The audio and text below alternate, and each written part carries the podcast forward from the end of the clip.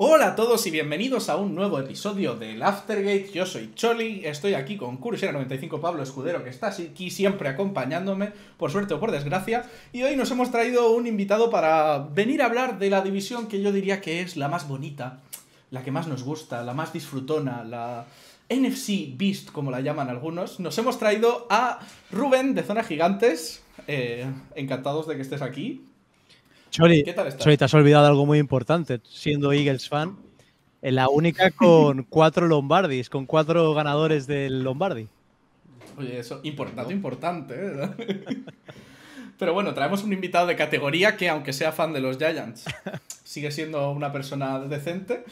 Pero bueno, pues si quieres cuéntanos un poco por qué te hemos traído a ti. No sé, la culpa es de Kuro. Me, escribió. Eh, ah, bueno, aparte que ha sido complicado quedar con, el verano, con cosas personales, con horarios. Eh, desde aquí una disculpa, chicos. Al final se ha podido hacer. A la tercera va la vencida y nada, gracias por vuestra paciencia. Y nada, yo soy un fanático de los Giants que, pues, creando contenido como hacéis vosotros, como hace Kuro, eh, la verdad es que apasionado por los New York Giants. yo comencé con un amor por Nueva York que al final pues ha acabado siendo un amor por los deportes americanos y, por los Giants y otros equipos de Nueva York. Y nada, pues eh, tengo un canal, Zona Gigantes, eh, que generamos contenido sobre los Giants en, nuestro idioma, en español. Y luego también eh, soy de los primeros que entró en Spanish Bowl, con los que hemos creado pues la casa común de, lo que es el fútbol americano en, España. Y, y, nada, ahí estamos, estamos a tope cada semana y esperando que llegue el kickoff en septiembre.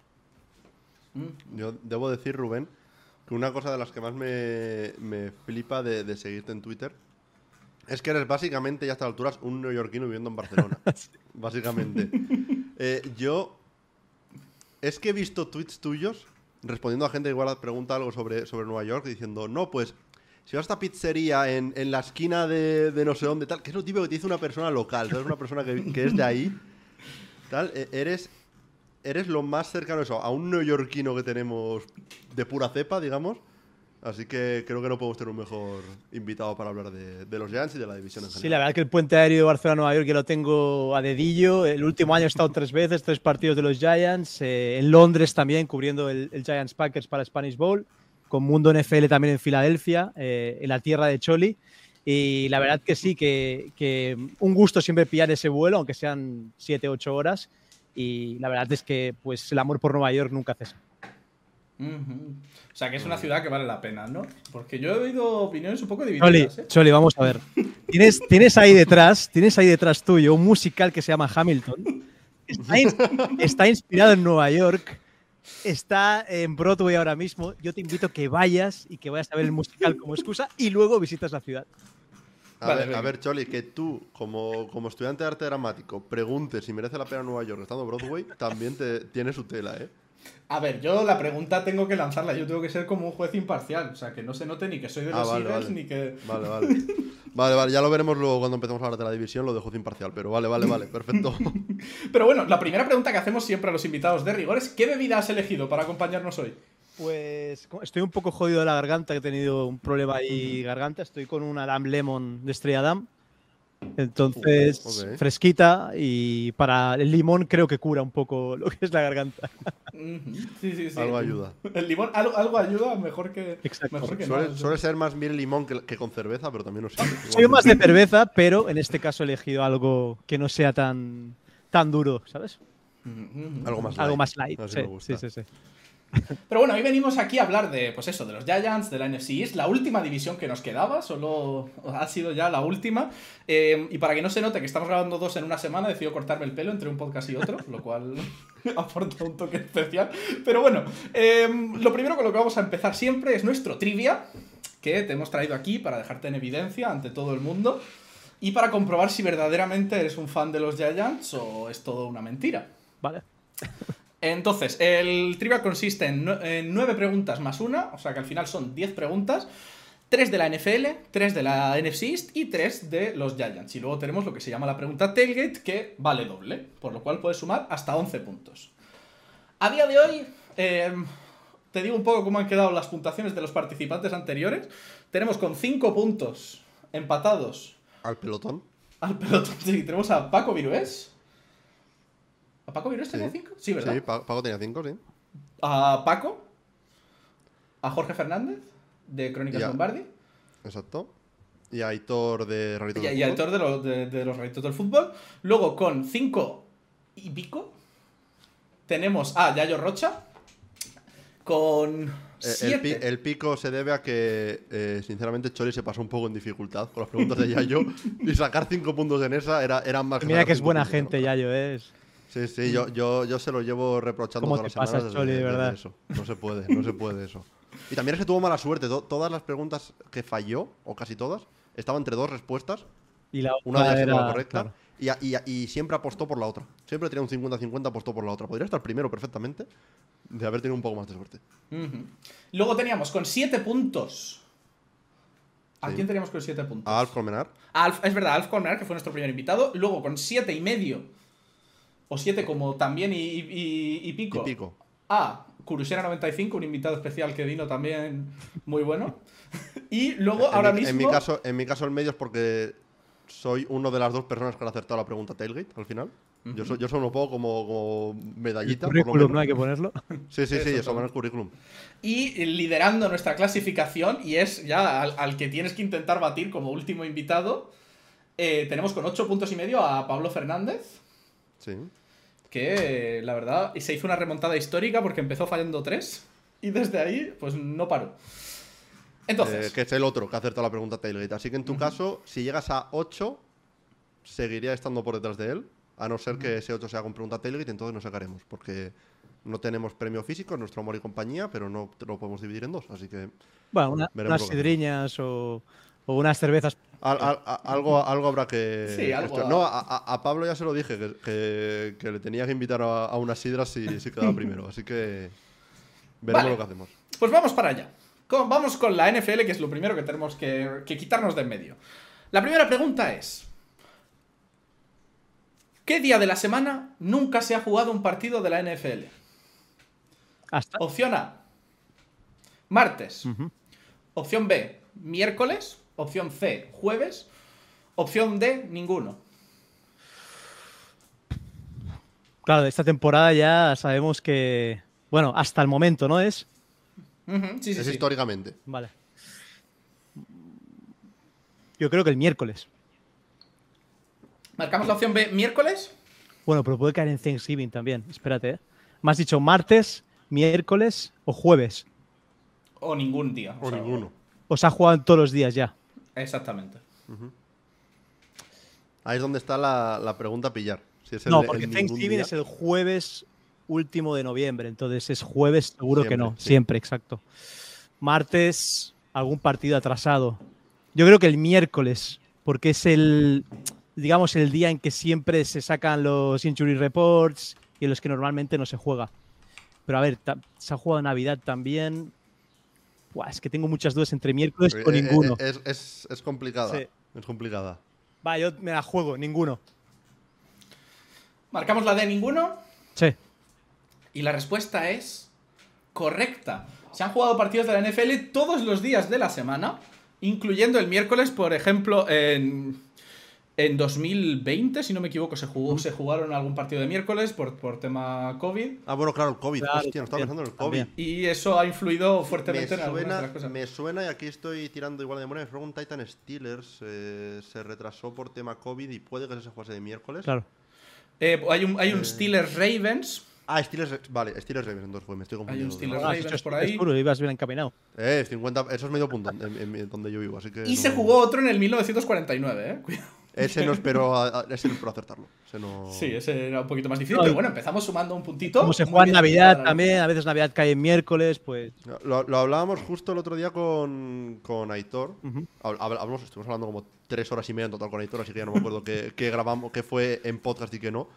Pero precisamente de eso, que yo creo que la NFL está poco a poco intentando tomar el día de Navidad como un día propio. Claro. De, independientemente de qué día caiga, ponemos algún partido en Navidad y, y para adelante. Sí, últimamente la NBA se lo había adjudicado un poco, pero yo creo que la NFL está diciendo, eh, ven para aquí que el día de Navidad se puede vender mucho en tema de marketing. Es que, es que es eso, porque.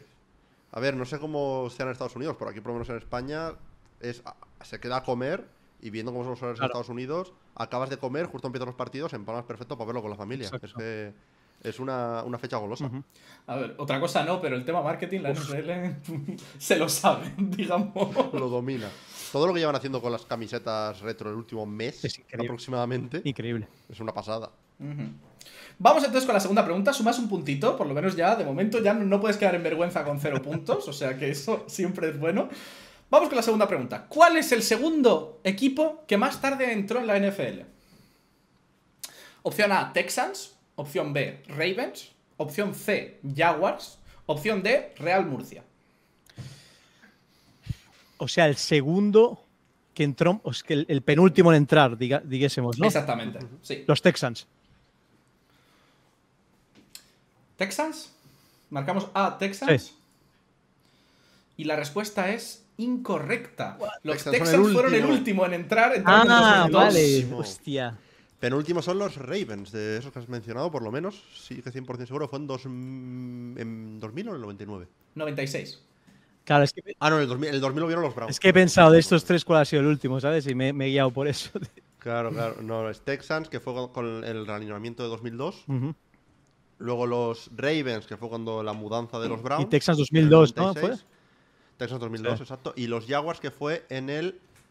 Noven- ¿Puede ser el 95. 92? 95. 92, 95, 93, o por creo. ahí, sí, por ahí anda. Sí, que 95, el Por año ahí. antes. Coughlin fue, el Ah, 95. Fue el primer entrenador, creo. Eh, sí, fue el primer entrenador, les llevó a playoffs, lo- los convirtió en el que podría haber sido el, el mejor equipo de la historia, de no ser porque los Titans les habían robado el playbook, Ujú. supuestamente. ¿Ya estás haciéndote publicidad? Yo siempre, siempre. yo, yo mi rol aquí en el trivia es soltar fan facts, distraer y publicitar vídeos. Es lo Exactamente. que, es lo que Ra- sirve esto. Ravens son del 96, ¿no? Del 96, cuando, lo, cuando cambiaron a los Browns de, de tal. eh, y se reinició la historia de, de la franquicia, técnicamente. Porque los Browns, aunque los Browns actuales sean una franquicia distinta, si sigue la línea temporal, Baltimore, claro. recuperaron toda la, la Sí, historia. se considera como que los Browns estuvieran inactivos entre el 96 y el 98. Y que su historia va atrás al a los principios de, de lo que es de los. Claro. Bueno, de momento una acertada, una fallada, no, no está mal, 50-50. Vamos a por la tercera pregunta, la última de la NFL, que sería la siguiente. ¿Cuánto dura de media en tiempo real un partido de la NFL? Ujú. 3 horas y 12 minutos. 3 horas y 24 minutos. 3 horas y 48 minutos. O la opción de 3 horas ni para ti ni para mí. 3 horas 24 minutos. ¿100%? Sí, me la juego. Y la respuesta es incorrecta. Son ¿Tres 3 doce? horas y 12. Ah. Los 3 horas y 24 es en college, Hostia. que suelen durar un poquito más. O sea que a lo mejor si te sonaba la cifra, venía a lo mejor de, de haber escuchado lo del college. No sé si a lo mejor te, te sonaría por ahí. Pero duran de media unos 3 horas y 12 minutos, que a mí me da la sensación de que Muy, sería algo muy más. corto, ¿no? Pues sí, a mí me parece Ujú. corto. Yo, yo, más o menos lo tenía por ahí, estaba entre 3.12 y 3.24, la de 3.40 y pico, 48 creo que dijiste, ¿no? No me acaba de cuadrar porque es que eh, de toda la. de- si, si lo piensas realmente, eh, partidos a las 7, prácticamente cuando están terminando, empiezan los de las 10 Claro. y 10 y 25. Así que no puedes pasarte mucho más de ahí. Yo hubiera dicho igualmente 3.24, precisamente por eso, Claro. porque igual tenían ese timing ahí por ello. Pero, Claro, lo de las 10 y 25 que comienzan los partidos. Claro. Es que encima 10.25 es como una hora muy, muy concreta para, para empezar un partido. Exacto. Sí, pero vamos para vamos entonces con la NFC East, vamos a ver si nos redimimos un poquito, va, va. porque cerramos el cerco, vamos con algo que nos va- vamos conociendo cada vez más, ¿no? Digamos.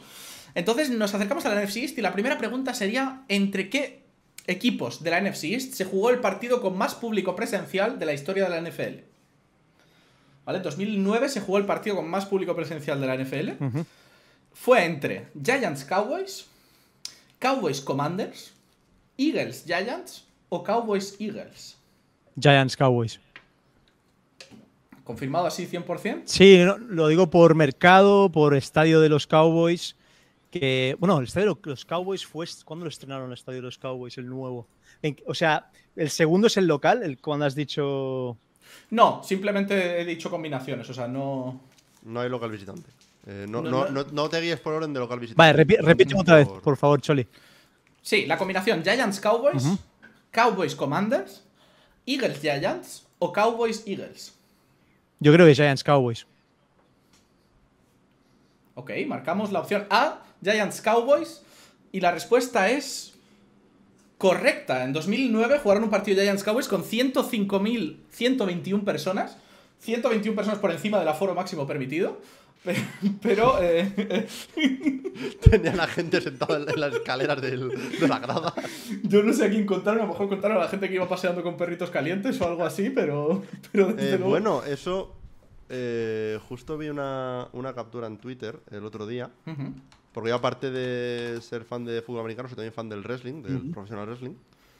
el WrestleMania con más gente en directo fue uno que se celebró en Dallas hace unos años, precisamente. Y, estaban comparándolo con un evento que va a haber ahora en Londres. Y eran plan como cifras. La que dicen, entre paréntesis, inflada mucho. luego, la, de gente real. Y luego la de gente real contando seguridad, contando. Eh, staff. Pues eso. Eh, staff vario, tal. ¿Puede que ese exceso por encima del permitido sea eso, contando staff y ese tipo de cosas? Porque... Pues, puede ser, la verdad. O sea, no, no me dan esa información, pero hace. El artículo especifica 121 personas más de la capacidad máxima había en, el estadio. Así en plan, oye, igual querían presentar una querilla o algo. Un, em, par de chavales subieron al techo, estaban en, las vidas mirando. Eh, te, te, congratularás saber que además ese partido lo ganaron los Giants 33 a 31. Sí, sí, sí ya sé cuál es. Ah, o sea, vale, perfecto. No, no, hace falta entonces que te explique. Un Eli Manning increíble ese partido. Eh, vale, pues sumamos ya dos puntitos. Vamos a continuar. Vamos a ver si por lo menos nos, alcanzamos los cinco puntitos o adelantamos a Paco Virués, que podría ser un objetivo. No, a, a Paco, a, a Aitor y a Jorge exactamente, o sea, son gente. es una combinación. Importante. Es, ponerte en, la mitad alta de la tabla directamente. vale. Desde la realineación de la NFL de 2002, ¿cuántas veces han ido tres equipos de la NFC East a playoffs? Opción A, 5. Opción B, 2. Opción C, 4. O opción D, 3. Desde, 2002, ¿no? Creo que tres veces. ¿Marcamos la D? ¿Tres? ¿Te aventurarías a decir los años? No, no. No, cuenta, no te vamos a quitar puntos ni a sumar. Bueno, sumar igual te damos medio punto extra si no nos lo dices bien, pero. Es que no sabría decirte los años ahora mismo, pero me suena que han sido solo tres veces. Me suena, ¿eh? Tres o cuatro. Pero voy, a apostar y. ambas son opciones, tres y cuatro. Yo no digo nada. Pues venga, va. pero es que él no sabe la respuesta, ¿eh? Solo estoy. yo no me sé la respuesta. Yo estoy aquí para tocar los eh, Es que es complicado que entren tres de la misma división. Es muy complicado. Ahora, bueno, ahora es menos complicado. Porque hay ahora siete equipos de hecho, por... De hecho, este año, claro, Claro. Este año ya es uno. Claro. Venga, me la voy a jugar con cuatro.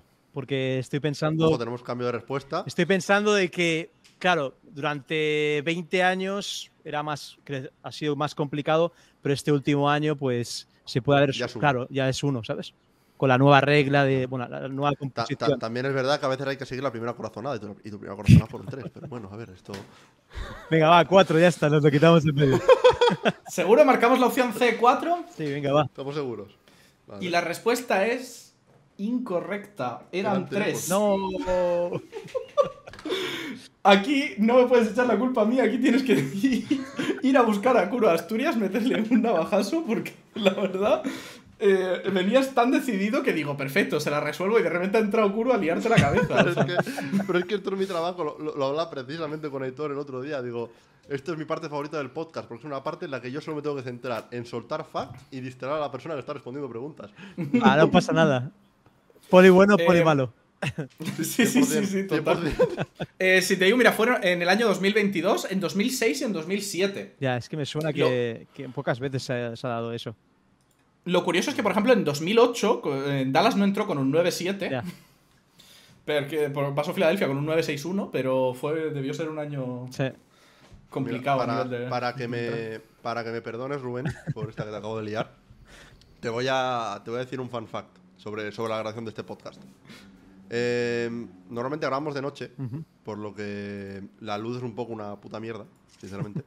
Y para que me ilumine más o menos bien, como tengo una pantalla grande aquí, siempre le pongo alguna pantalla con fondo blanco, ¿no? Normalmente, lo, como ah, entro mucho a la Wikipedia para grabar vídeos, es una página de la Wikipedia. Y desde hace como 6-7 podcasts, porque la tengo aquí guardada hace poco, la página de la Wikipedia que tengo abierta es la de la Super Bowl 42. Oh, qué bonita. No es una cosa de, de tal, podría girar la pantalla, pero no se va a No, no, te creo, te creo, culo. Pero van ¿Y qué como 4 o 5 peloteo? podcasts seguidas que tengo aquí la Super Bowl 42 puesta. Qué tío más grande. Hel- Helmet Catch. Bueno, vamos con la última pregunta de la NFC East.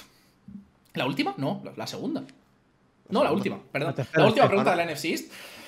Y la pregunta iría tal que así. ¿Qué jugador ha conseguido más yardas de recepción a partir del año 2002 en la NFC East? Opción A, Deshaun Jackson. Opción B, Odell Beckham Jr. Opción C, Jason Witten. Opción D, Santana Moss.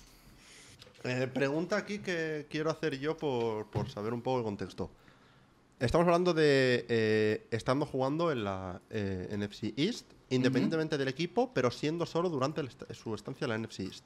Exacto. Lo digo concretamente por el caso de Sean Jackson, que como sabemos jugó Claro. tanto en Washington como en Filadelfia. Así que tendríamos. Y en Rams. Eh, sí, pero en Ah, Rams ya, estaría ya, ya. fuera de la división, así que no. No tal. Así que simplemente por, por cotejar, que no quiero que luego nos vengan con, con asteriscos. Correcto, a ver, correcto, sí. A ver, Odell tuvo año rookie, hizo un montón de yardas, pero creo que Jason Witten fue mucho más consistente. Al final, si vas sumando todas las temporadas que estuvo Jason Witten en, en los Dallas Cowboys, por coherencia te diría que Jason Witten. A lo mejor me sorprende y eso de él por las increíbles temporadas que hizo. También estuvo lesionado un año. Eh, el año rookie también empezó un poco más tarde, pero te diría que Jason Witten. Aquí estamos olvidando el big playability de Sean Jackson. Ya, pero se lesionaba, Ma- se lesionaba mucho también. Lo estoy inventando, 100%. Entonces marcamos la opción C, Jason Witten. Sí. Y la respuesta es correcta. Jason Witten ha sumado 12.977 yardas, eh, que adelanta por bastante a Odell, que está solo en 5.400. Eh, por otro lado, Santana Moss está en las 7.500 y Deshaun Jackson alrededor de las 10.000. Ujú. Es que lo de sumamos- Sean- Si sumamos lo- los, los dos equipos. Pero sí que es verdad que Deshaun tuvo temporadas en las que hizo muy, muy pocas. Claro. Tenía lesiones también. Sí, sí, sí, sí. Al, al final ese, ese prototipo de jugador tan Explosivo, ágil, sí. rápido, tal, suelen tender a las lesiones porque... Isquios, sobre todo, se rompen mucho. Mm, exacto, exacto. Vale, perfecto. Ya tenemos tres puntitos y ahora nos vamos a lo que más deberías conocer, que es eh, tu equipo. Y la primera pregunta sobre tu equipo es la siguiente. ¿Cuál es la única vocal que no está en el nombre del equipo? Opción B, la O. Opción. o sea, perdón, opción A, la O. Opción B, la U. Opción C, la A. Opción D, la E. Eh, la O. Marcamos la opción A, la O. Ah, el nombre completo. ¿Fútbol también entra? New York, New York Football Giants. No O entra, es- no entra la palabra es fútbol. New New York Giants. Giants. New York Giants. Ah, tal vale. La O sí que está, coño. ¿Qué me has dicho? ¿La A? Por eso digo, a ver. ¿Qué me has dicho? ¿La A? ¿La E, la O o la U? Pues la U, coño. Y la respuesta es correcta. Esta era la pregunta fácil del equipo. Siempre, siempre tenemos eh, las, las preguntas divididas en fácil, intermedia y difícil. Vale, vale, vale. No, es que no sabía si era New York Giants, New York Football Giants o New York Giants, ¿sabes? No, no, Digo, no. cuando has dicho No, la O, digo, digo, digo yo, espera, espera, espera, espera. Déjame entrar aquí, que igual está pensando que es solo Giants. sí. Ya, ya, ya, no, por eso, por eso. Perfecto, sumamos ya cuatro puntitos y vamos con la siguiente pregunta de los Giants. ¿Con cuántos dólares se fundaron los Giants? Opción A, 50 céntimos y un paquete de pipas. Opción B, 10.000 dólares. Opción C, 500 dólares. Opción D, 3.000 dólares.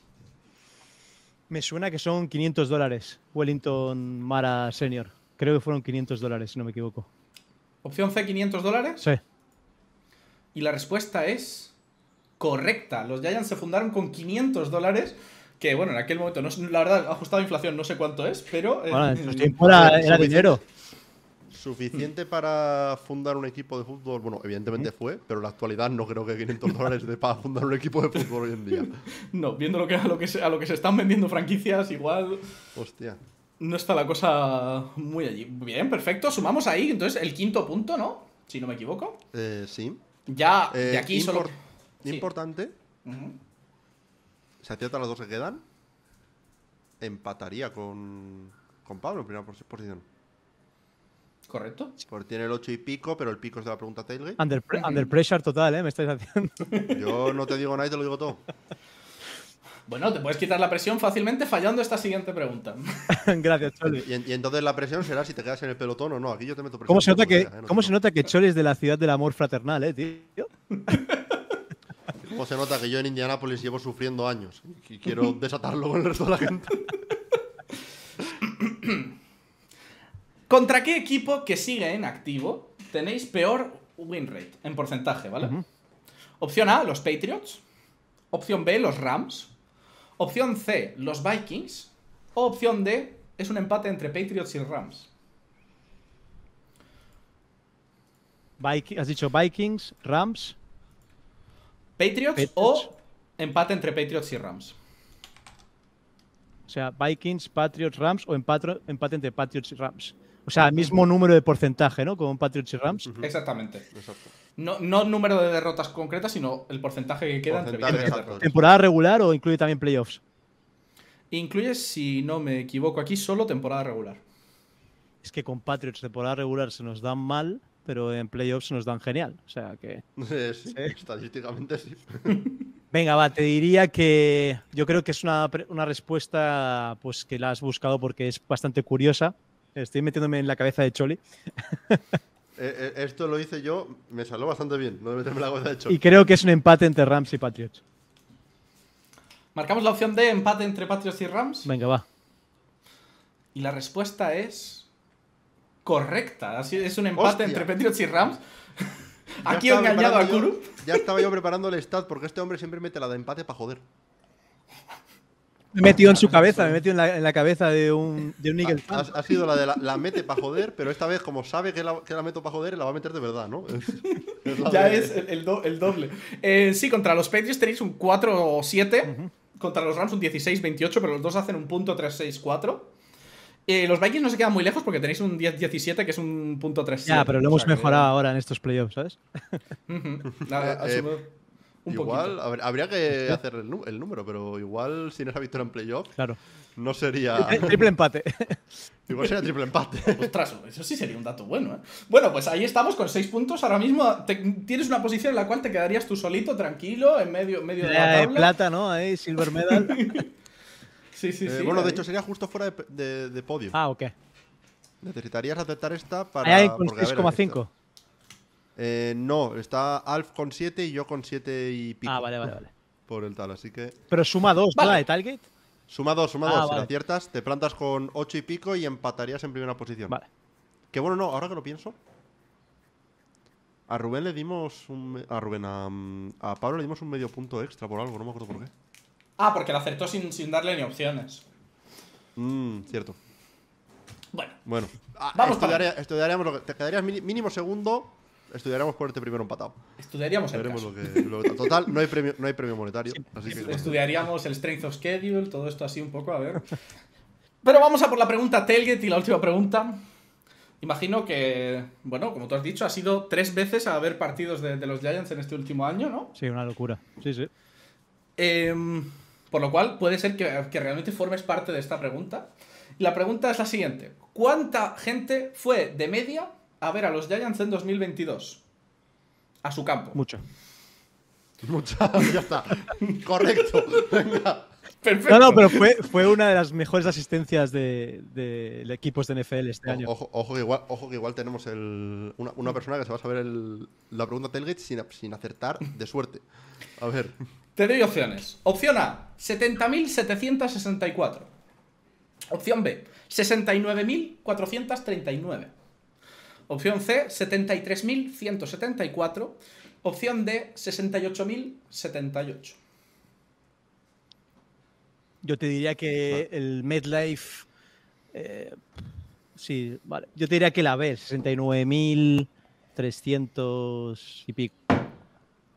Un poco el, el cálculo de dónde viene para ver aquí, porque eres la persona que más, con más seguridad respondió a la pregunta Tailgate. Un momento, ¿eh? Así que, a ver. Quiero ver a dónde viene este razonamiento. No, porque el, el MedLife tiene 76.000 espectadores, si no me equivoco, más o menos. Entonces, pensando en. Ahora nos lo dirá Choli. Pero Sí, ¿no? Más o menos tienes a foro. 82.500. Ah, 82.500. Mejor igual te suben las medias, ¿eh? No, creo que son 69.000. Creo, creo, vamos. Por tema de la gente que no va, la gente que cuando hace frío no asiste. eh, porque en el MedLife en invierno hace mucho frío. Pero. De hecho, de hecho, me acuerdo, si no me equivoco, la última Super Bowl que hubo ahí fue el, el, el Broncos Seahawks, ¿puede ser? eh, MetLife? Patriots, Seahawks, ¿no? Eh, no, Patriots Seahawks fue en, fue en Phoenix. Ah, sí, sí, fue, es verdad, tienes razón.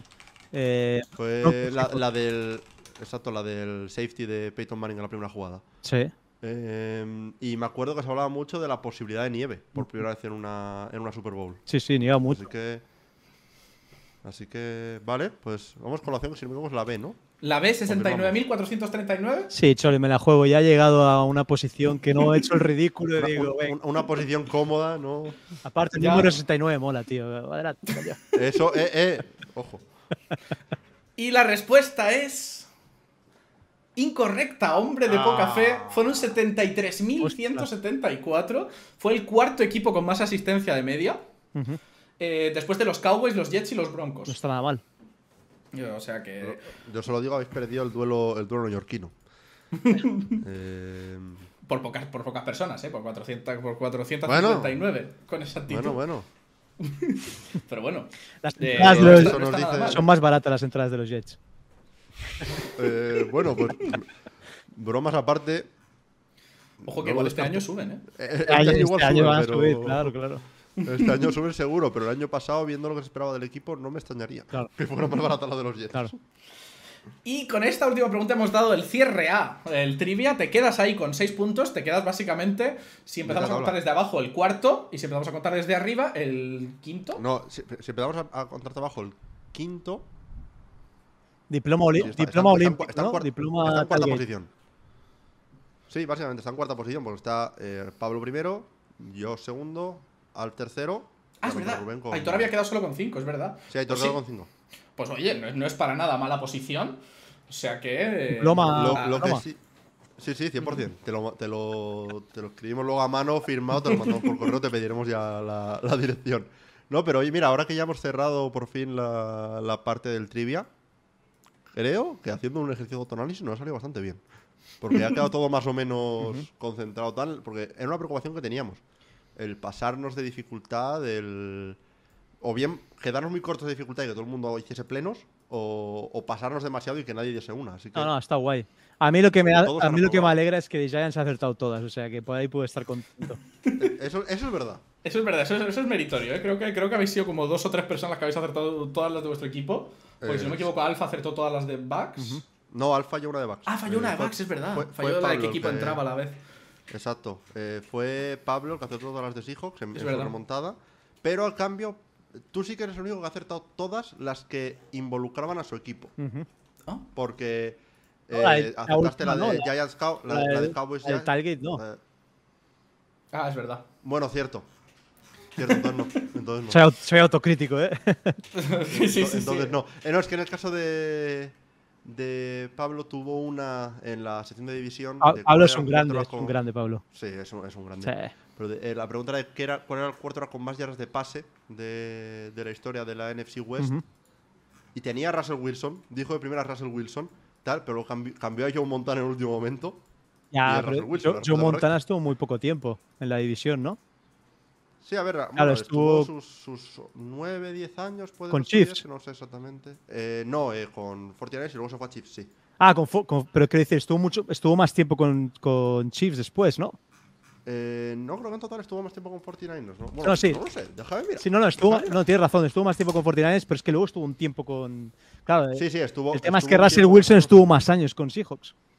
Sí, Ah, mira, te digo, eh, estuvo 13 años. Ah, no, con Chiefs solo estuvo dos años. Pensaba que estuvo más. En Chiefs. Estuvo, estuvo 13 Ah, años mira. del 79 al 92 en San Francisco, dos años, 93 y 94 en Kansas City. Ah, mira, pensé que había sido más. no sé. Pues yo, yo, pensa- yo pensaba que habían sido 4 o 5. Yo también. No te voy a, no te voy a, no te voy a engañar.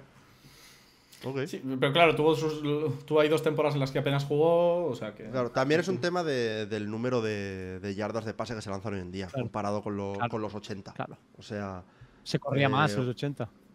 Claro, y una, una temporada de élite de yardas de pase en los 80 es una temporada normalita. Claro. Hoy en día, o sea, estoy mirando su mejor temporada en yardas de pase son. Hostia. Mira, fun fact. Joe Montana nunca superó las 4.000 yardas de pase en una temporada. 3.944 su máximo. Y es una leyenda. Y, es, y es. Hasta que llegó Tom Brady era considerado el GOAT. No, y para muchos lo sigue siendo, pero es que... Y para muchos lo sigue siendo. Y nunca, nunca pasó las 4.000 yardas. Y, su máximo, claro, su máximo de touchdowns 31. Ya. Eh, son números que son mediocres, casi. No mediocres, pero no son élite eh, hoy en día. Pero es que dependes tanto de tu cuerpo de receptores, de tu línea. Es que es por eso nos encanta tanto la NFL. Es el, es el deporte más de equipo que existe. Sí, sin duda. Sin duda. Pero bueno, eh, viendo un poco esto, hemos pasado, vamos a pasar ya a entrar un poco en materia, ¿no? La NFC East, los Giants, y siempre empezamos, avanzamos un poco temporalmente, ¿no? Este, primero hacemos un repasito un poco de cómo, cómo ha sido la temporada, cómo te, qué te ha parecido a ti, cómo ha sido la vivencia de, esta temporada y llegar a playoffs un poco casi por la mínima al final, pero hacer un, buen, una buena pelea cuando, cuando habéis llegado. ¿Cómo lo has visto? Pues muy ilusionante, Choli. Creo que era un equipo que en teoría pues comenzaba una reconstrucción nueva, ¿no? Con, con Joe Shane y con Dable. Y al final creo que pues el equipo ha competido todos los partidos. Desde el primer partido contra Titans se gana con esa anotación de dos puntos en la que Dable se lo juega todo como un equipo ganador. Creo que eso imprime un carácter y una personalidad del equipo muy importante.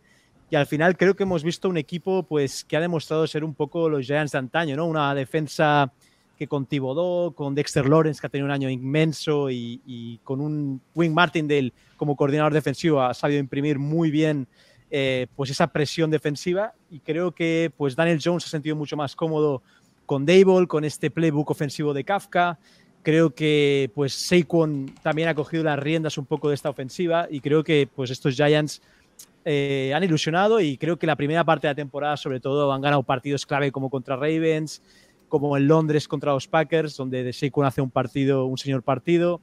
Y la verdad creo que el ir ganando partidos clave y el ir cogiendo esta dinámica, creo que el equipo pues se ha ido contagiando y, se ha visto pues eso, que el vestuario tenía un muy buen ambiente, Dable ha conseguido ganarse a, a, los jugadores desde el principio y al final pues creo que es lo que le hacía falta a estos Giants, tener una cultura ganadora, una cultura que, que pues consiga traer los réditos de, otras décadas y se ha visto que estos Giants pues si siguen construyendo vía draft y siguen teniendo un staff que sabe entrenar muy bien al equipo como el que tienen ahora pues pueden ser un equipo que, que pueda hacer mucho daño en playoffs en los años siguientes. Sí, porque además ah, llegasteis llegasteis bastante, bastante fuertes ahí contra ese partido contra los Vikings en playoffs.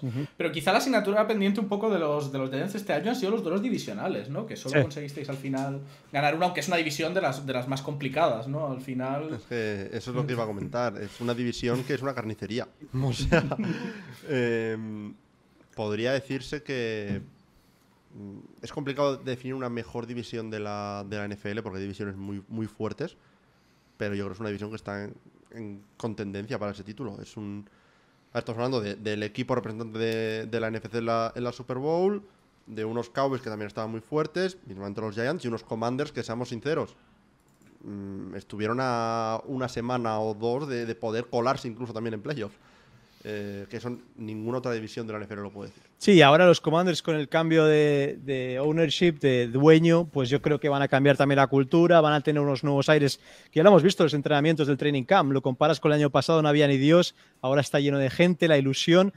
Y son equipos históricos, al final son equipos que están fundados en los años 20, salvo los Cowboys, que tienen mucha tradición detrás, mucha fan base de la East Coast y, creo que son equipos que siempre van a tener pues todas las pistas en ellos. Luego creo que los Eagles, libra por libra, tienen el mejor roster de la NFL, eh, no paran de añadir talento, también con gente pues de Georgia que bien sabemos que entrena por, por Smart Kirby, pues son una defensa. No, no, no, no, es mal sitio donde escoger a gente, vamos a decirlo exacto, Exacto.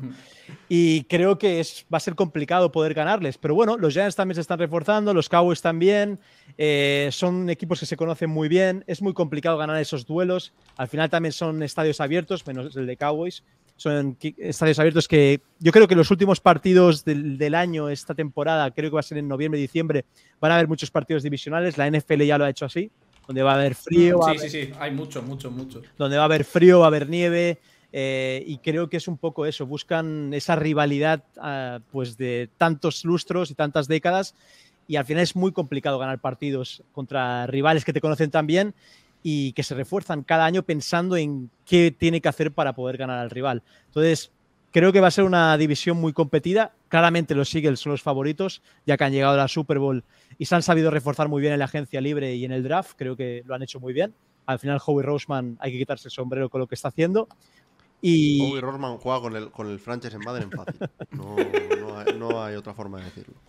Y eso, creo que, los Giants, claro, si quieren tener opciones eh, pues en un futuro, tienen que ganar más duelos divisionales. Ese empate contra Washington en casa, que estuve precisamente en el estadio con el, equipo de, los Giants en español, con Spanish Bowl, eh, fue una auténtica pena empatarlo, pero bueno, también ganarles en su casa en aquel divisional en el que Thibodeau hizo un partidazo, en el que, pues creo que era un Thursday Night Football, si no me equivoco, pues son partidos que se deciden por pequeños detalles. Y a ver, al final, yo para mí es una división que dentro de cabe, junto a quizá la AFC Norte, son las que dan más sensación de fútbol, mm, voy a decir, a la antigua. Precisamente por eso, por ser estados abiertos en sitios fríos. Eh, estos estadios son los que cuando juegas, como dices, en noviembre, en diciembre, no puedes llegar a jugar con un estilo tan moderno en muchas ocasiones porque eh, o bien por lluvia o bien, directamente por nieve, el campo va a estar más resbaladizo, eh, no se puede eh, jugar de forma tan explosiva como se acostumbra en, otro, en, otros puntos del país. Y yo creo que eso es lo que le da un poco un toque especial, aparte de las rivalidades, a la, a la NFC East. Ese, ese modo retro, de fútbol retro un poco, de, decir, vale, estos equipos se llevan llevando a matar desde tiempos inmemoriales y parece que no ha pasado el tiempo y se van a seguir matando durante, durante años. En el caso concreto de los Giants, eh, yo creo que lo que más hay que destacar es eh, el efecto que ha tenido Brian Dable en, el equipo. Yo ves a los Giants este año, los comparas con los Giants de, los últimos años y es, es una actitud diferente a, la hora de afrontar los partidos. No solo esquemáticamente, por supuesto, pero a, la hora de, de, de esa, esas ganas de ganar. ¿Cómo, cómo lo, has visto ese cambio? ¿En qué punto has notado más el impacto de Dave a la parte del esquemático? ¿Cómo crees que ha, trabajado motivando al equipo de forma diferente para, llevarlo hasta ahí? Sí, yo he tenido la ocasión de poder hablar con él tanto en Londres como en Nueva York como en Philly y es un tío muy próximo, o sea, es un tío que no sé cómo explicaros, hace que todo el mundo se sienta partícipe, desde la señora que limpia el gimnasio en el Rutherford hasta el insider que llama a todo el mundo por su nombre. Yo, de hecho, cuando voy, a, cuando voy al partido contra Washington, al MetLife, que voy a los entrenamientos ahí en el Rutherford, me dice, eh, you're the Spanish guy, right? I saw you, I remember you from London.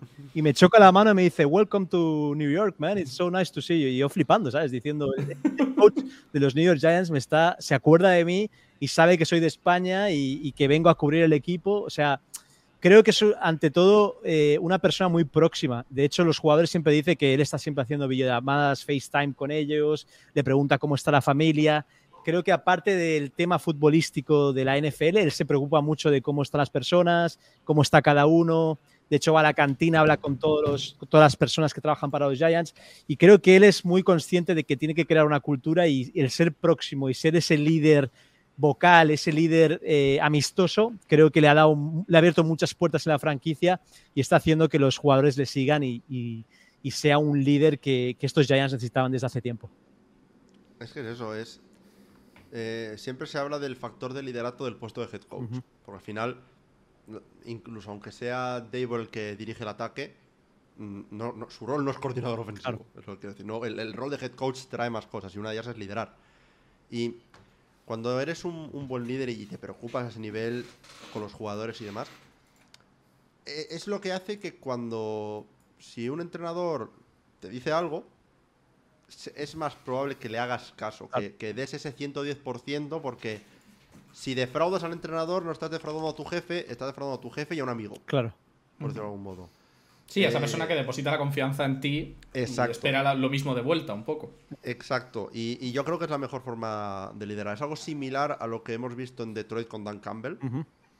Es ese, ese trato de decir, mira, mm, sé que esto es una liga complicada, sé que hay mucho trabajo, sé que es mucho sacrificio, pero estoy con vosotros aquí dándolo todo, quiero que, lo deis todo, todo por mí y por vosotros, y hay que crear esta piña porque al final lo que separa eh, en la élite de la NFL unos equipos de los otros es eso, esa química, esa, sensación de comunidad dentro del equipo y todo empieza por el head coach. Muchas gracias. Yo creo que Dable merecidísimo el premio de, coach del año, ha hecho un trabajazo. Y, es lo que más me, emociona si soy fan de los Giants, el, tener a este hombre liderando el equipo, porque el roster cambiará, pero, pero el head coach al final es el que, el que te acaba dando ese punto extra. Y luego Kuru también se ha adaptado muy bien a la cultura neoyorquina. Lo ves en partidos de los Ranchers, de los Knicks, ahí apoyando al equipo, sale en la pantalla el tío da juego. Luego pone clásicos del hip hop neoyorquino en los entrenamientos, como de Notorious Big, Chupac, etcétera. Viste sus, sus Nikes. Eh, no sé, creo que creo que ha sabido pues coger el ejemplo de decir, oye, soy parte de Nueva York también, tengo que, ser parte de la cultura neoyorquina. Y yo creo que se ha sabido rodear muy bien. Creo que quizá Kafka era más un proyecto para él porque él domina muy bien el playbook ofensivo, pero ha sabido eh, delegar en Wing Martindale, que es un perro viejo de la liga, uno de los mejores coordinadores defensivos de la liga, y decir, mira, Wing, te doy los mandos de la defensa y no me tengo que preocupar. Entonces creo que es muy inteligente y sabe rodearse muy bien de las personas indicadas. Entonces creo que es un, como bien dices, un líder, digamos, no tan tipo militar como antiguamente, pero que sabe delegar muy bien y que sabe rodearse muy bien de buenos profesionales. Sí, se está notando al final en el progreso del equipo por todas partes, desde luego. Em, ¿Cómo viste esa, esos dos partidos de playoffs? O sea, ese, al final esa eliminación que fue un poco dura, ¿no? 38-7 al final, siempre, o sea, al final es, duro sufrirlo, aunque hubo varios, varios equipos que también sufrieron lo suficiente. ¿Cómo, cómo había sueño de, llegar hasta la Super Bowl o, era un poco comedida la, ilusión? Bueno, eh, al final cuando vas a cubrir un partido como periodista, que en este caso iba con Mundo NFL, ahí al Lincoln Field, de hecho, tengo que decirte, Chori, hacía un frío en Philly ese día, pero impresionante. Cuando me bajé del coche y fui al Lincoln Field, esos 30, 40 metros, de verdad, creo que nunca he caminado más rápido. Era 21 de enero, era así, mucho, mucho, mucho frío. Pero la verdad es que si te pones a pensar en. A ver, siempre hay la ilusión de decir, oh, quizá hoy podamos dar la sorpresa, etcétera pero es que libra por libra estos Eagles, jugando en casa con el público presionando tanto como es el público de los Eagles, uno de los públicos más feroces, más, más activos, pues al final es complicado. Eh, también, pues empezar el partido contra una defensiva como la de los Eagles, que estaba en pleno auge, eh, era una cosa muy complicada. Entonces, eh, ya a medida que vas viendo el partido te vas haciendo la idea de que es, un partido en el que has llegado por premio a, un divisional que no te lo podías imaginar al principio de temporada y al final te hacen falta más piezas para poder competir a esas alturas y escoger los bártulos, volver a Nueva York y pensar ya en cómo reforzar el equipo y poder ser un buen equipo el año que viene para poder empezar a competir estos partidos. Pero la verdad es que muy contento de haber llegado a un divisional Lástima que se irá a perder contra los Eagles, uno de, uno de los equipos que menos me gusta, entre comillas. Pero bueno, así es la, así es la NFL y, aprendes de cada derrota. Hombre, además es que había esa ilusión, ¿no? Después de ganar a los Vikings, justo con la marca de la casa de los Vikings, que es ganar de una anotación y, y, ganarles un poco en su propio juego, pues había ahí un atisbo de decir, oye, cuidado que todavía ya, pero. En playoffs nunca se sabe. Pero Minnesota es un dom también, es más fácil jugar, ¿sabes? Luego te vas a Philly con ese frío, con un público mucho más ardiente que en Minnesota, pues es, es complicado. Y aparte, los, los Eagles, ya, os he dicho al principio del programa, que libra por libra el mejor equipo, tanto en defensa y en ataque, y, y es complicado. Es complicado jugarle a un equipo en casa a estas alturas de temporada con cansancio, con presión, en, en, en prime time. Y al final, pues, bueno, es una lección más y, de hecho este equipo yo creo que ha aprendido mucho de esa derrota, seguro. Y ya no solo, ya no solo todos los elementos que mencionas, eh, es muy diferente jugar fuera de casa en Los Ángeles comparado a jugar fuera de casa en, Filadelfia. Costa Este. Los fans de Filadelfia están locos. Están mal de la cabeza. Da igual el deporte, me da igual que sea en, en fútbol americano, que sea en cualquier otro, otro aspecto. Están mal de la cabeza. Tienen esa, esa cosa de, de clase obrera, de nos peleamos hasta lo último que tal. Aquí si no te dejas hasta tu última gota de sangre en el campo, no vales en, este, en esta ciudad. Y, y se lo hacen saber a todo el mundo que pisa ese estadio como, como visitante. Es una, vamos, tú lo habrás vivido. ¿Cómo fue la experiencia en, Filadelfia de, ese público? De hecho, joder, es que em, yo estaba, o sea, la, prensa allí en el Lincoln Field, ¿vale? Estamos como, estamos como en un, como una cristalera, ¿vale? Y bueno, teníamos delante muchos aficionados. Yo, era la primera fila, estaba con eh, Connor Orr de Yahoo y estaba también, ¿quién estaba? Peter King de NBC estaba a mi lado izquierdo, bueno, la eminencia. Eh, y veías que se volvían locos. Eh, a Peter King incluso más de uno le hizo pues un saludito porque saben que es de Nueva York, que quizá ha tenido más afinidad con los Giants en antaño. Y sí, sí, se giraban para ver quién había adentro, son como muy atentos a todo lo que pasa y, la verdad... Son como perros de presa un poco. Sí, sí, las, las, máscaras estas que llevan de perro, ¿no? Sí, bueno, eso aparte, claro, eso viene, claro, que viene del año de, Jason Kelsey, sí. Todo, sí, son, son, muy apasionados. Yo creo que son los aficionados más apasionados de la NFL y, y llegan a pues llegan a puntos de, de tifosis italianos, de hooligans y, Es que es lo más cercano un poco a un público europeo que hay en, la NFL, porque en Estados Unidos son conocidos por ser muy comedidos dentro de lo que cabe. no, no, Team Philly, no Team Philly. No, en, Philly no, en Philly son... De hecho, para volver a Nueva York lo tuve complicado. Eh, pillé un Uber y, o sea, se forma un tapón, porque allí donde, juegan los, los eh, Eagles, juegan también los Phillies, juegan también eh, los 76ers.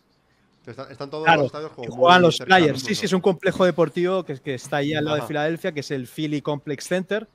Y la verdad que para volver fue complicado porque se hizo un auténtico embudo y veías pues gente haciendo fuegos, unos, unos moviendo un coche tirándolo al suelo, bueno, locura máxima. sí, sí, yo le decía, le decía al, conductor de Uber, this is normal, y me dice, yeah, yeah, when the Eagles won a, playoff uh, game, the, city, the city went nuts, man. Es que, es que, es que sí, es.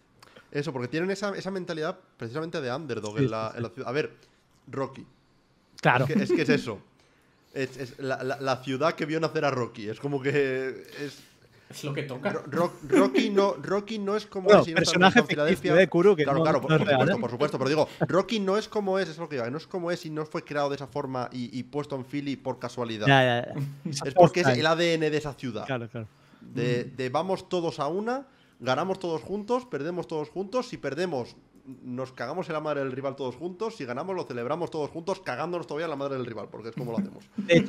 De hecho, para mí, Brian Dawkins es el jugador que más eh, lleva ese espíritu. Eh, me, me, encantaba Brian Dawkins, aunque lo tenía que sufrir en todos los partidos contra Giants. Pero creo que es ese tough guy, ¿no? Que va al choque, que no le importa, que muere por su equipo. Y así son los fans de los Eagles. Mueren por su equipo, le da igual quién esté delante en redes se te lanzan si dices algo contra ellos. Es como, como ahí, como Pitbull, ¿sabes? A ver, luego, al final hay que estar siempre ahí. Sí, y luego finalmente, para, acabar de, cubrir un poco la temporada pasada, eh, hemos tenido aquí a gente que ha ido a, ver partidos internacionales. Tal, pero tú que eres el, primero que ha vivido en una misma temporada partidos de los Giants, tanto como local en, Nueva York como en Londres, eh, aquí en Europa. Visitante en Londres. ¿Cómo, en visitante en, este caso, pero bueno, al final, en, Londres, salvo ser los Jaguars, no hay locales visitantes. Bueno, los Packers tenían una montada en el campo del Tottenham que parecía que eh, jugábamos. ahí, es a, donde quería preguntarte un poco, porque a ver, Green Bay es uno de estos equipos históricos también que tiene mucha fanbase fuera de Estados Unidos por, por esa historia. Giants también, es otro de, de los grandes, pero Packers como que tiene esa, ese, tema de que han sido un equipo de élite durante los últimos 30 años y eso, y eso acaba calando. ¿Cómo fue la experiencia en Londres comparada a, vivirla en, Estados Unidos? Bueno, ya había estado en Londres yo cubriendo un Jaguars eh, Texans en 2019, antes de la pandemia, con Spanish Bowl. Y la verdad que me gustó muchísimo en Wembley, pero es que en Tottenham, eh, Tottenham es un estadio hecho para la, para la NFL. Yo si tenéis alguna vez duda de qué estadio ir, os recomiendo que vayáis a ver el, el, partido en Tottenham porque es un estadio eh, que ha construido la NFL con la Premier League, eh, está muy bien preparado todo, los accesos, De, de hecho, si no me equivoco, el dueño de los Jaguars también es en parte dueño del Tottenham, ¿puede ser? Puede ser, puede ser, no, no sabría decirte, pero ser. Sé que es en parte dueño de algún equipo de la, de la Premier. No sé concretamente del Tottenham, pero eh, te lo puedo buscar. Pero para mí, no sé, Eh. los partidos de Londres, creo, chicos, bueno, vosotros habéis estado en Londres también, ¿no? Eh, yo concretamente no. Ok. Johnny, no Viendo, viendo, viendo. O sea, yo eh, estar en Londres ciudad sí he estado. No, pero- a pero partido de viendo NFL. Partido no. Partido no. No, no, no, no hemos estado. Ah, De hecho, vamos a ir a, a Frankfurt este año a ver el Colts Patriots. Ah, maravilloso. Es el primero que vamos a, a ver. Qué bueno, chicos. Pues para mí Londres es como una fiesta de la NFL, es como una mini Super Bowl, ves, ves gente con, con camisetas de todos los equipos, eh, mucho fan alemán, mucho fan inglés, de todos los países de Europa, españoles, y creo que es un, un poco una celebración. Yo me acuerdo de cuando fui a cubrir el, a cubrir el Jaguars Texans, vi a tres, cuatro personas con camisetas de los Lions, yo creo que nunca he visto a nadie en Barcelona con una camiseta de los Lions. Eh, pues fan fact, yo sí. ¿Sí? Eh, estuve, estuve en Barcelona una vez fue a visitar a un ¿Ah, sí? amigo. Y en el, en el aeropuerto Ok, eh, me encontré con uno con una camiseta de Calvin Johnson. hostia, pues mira. Sí, sí, sí. Oye, ok. Y bueno, por hacer el, por hacer el tal, que me lo ha pasado Chori también por aquí, por, por el pinganillo, digamos. Eh, Shad Khan, que es el dueño de los Jaguars, es también dueño del Fulham. Ah, Ok. No, de, no del Tottenham, del Fulham. Que antes era Dodi Alfayet, ¿no? Hace... Eh, puede ser, no, no sigo mucho tal. Y bueno, técnicamente también por hilarlo el tema del wrestling, su hijo Tony Khan es dueño de la segunda mayor promoción de wrestling americana, All Elite Wrestling. Eso es que... Wow. Así que. Pues eso, así chicos, que- al final creo que lo de Londres es también una celebración, pero bueno, también el, el partido que me tocó cubrir este año con Spanish Bowl, que es el Packers Giants, pues al ser el primer partido que jugaban los Packers fuera de Estados Unidos, pues fue una auténtica pff, masa verde-amarilla. Creo que el, el 85% del estadio eran Packers fans. De hecho, Madre. toda la megafonía, toda la decoración era de los Packers. Incluso creo que tengo aquí el, la acreditación es verde y amarilla, como si jugaras Sí. como si jugaras en, en Lambo. Eh, y la verdad es que fue una auténtica fiesta de, de- de los Packers. Bueno, se la jodimos la fiesta al final a los Giants, obviamente. Pero Como tiene que ser. como tiene que ser, como underdogs que somos.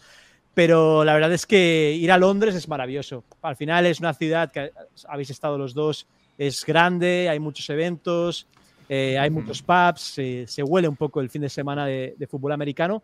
Y la verdad es que poder cubrir el partido en, en Londres este año con, con mi equipo, la verdad es que fue un sueño y, y es, ma- es diferente a Estados Unidos. No hay tailgate, hay otras cosas, pero es, digamos que se sienten otras vibraciones que en Estados Unidos. Sí, es otro, es otro rollo. Sí que me parece incluso raro el hecho de que el partido en Londres de los Packers eh, fuese un partido que tienen designado como local.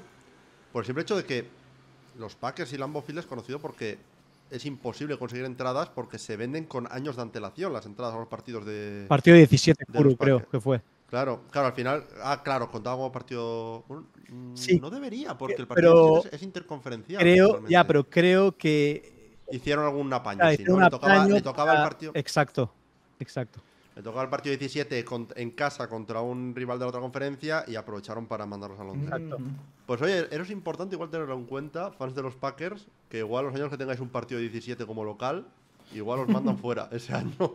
De hecho, una- de hecho, ha sido el partido más visto fuera de Estados Unidos en toda la historia. Este, Wow. este Giants Packers.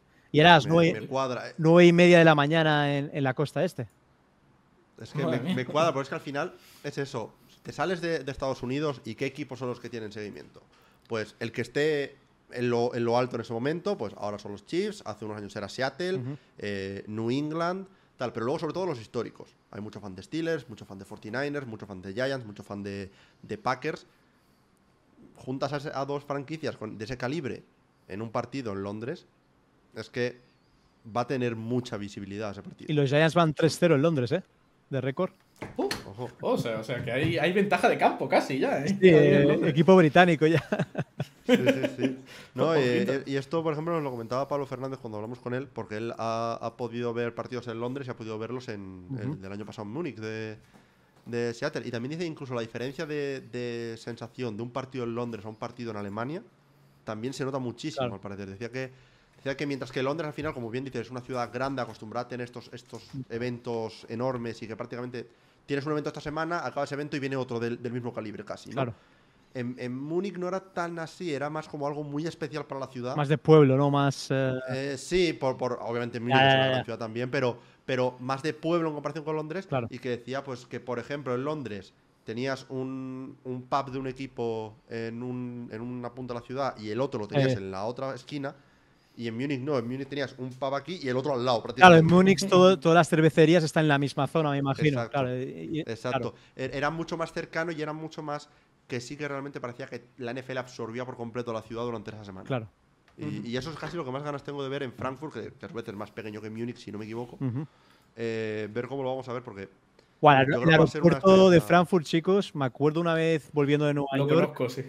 larguísimo. es, es una cosa que si tenéis alguna conexión o algo, cuidado, eh, que hay que ir con tiempo. Yo, gracias a- al señor, estuve viviendo un año y medio, en, o sea, un año y medio, un mes y medio el año pasado en, en la zona. O sea que conozco, conozco algo, he estado en el aeropuerto, Es he estado en la ciudad. sea eh, Choli. Sí, sí, sí. Empiezas a recorrer y dices, bueno, pues nada, aquí, aquí estaremos. O sea, solo recuerdo de, de esa magnitud el de Turquía, Sí, eh, que es una absoluta barbaridad, y el de el de Ámsterdam. El de Ámsterdam también es también es muy largo. absurdo, absurdo. Pero, pero bueno, entrando ahora un poco así en la pretemporada, ¿cómo has visto los... Bueno, las cosas que habéis hecho, al final habéis sido noticia hasta el último día prácticamente, con el tema Saquon, con la renovación de Daniel Jones y... ¿Cómo, cómo has visto todo? Desde el draft hasta pues un poco Pues- esas renovaciones. Pues muy bien, la verdad que Shane creo que es que ha hecho los deberes. eh, en la agencia libre trae a un conocido de Kuro como Kereke. Cre- cre- creo que para el linebacker. Y, y Paris Campbell también. Exacto, Paris Campbell también, exacto. Pero creo que que teníamos ahí en la posición de linebacker una necesidad y creo que, que Bobby la puede cubrir muy bien.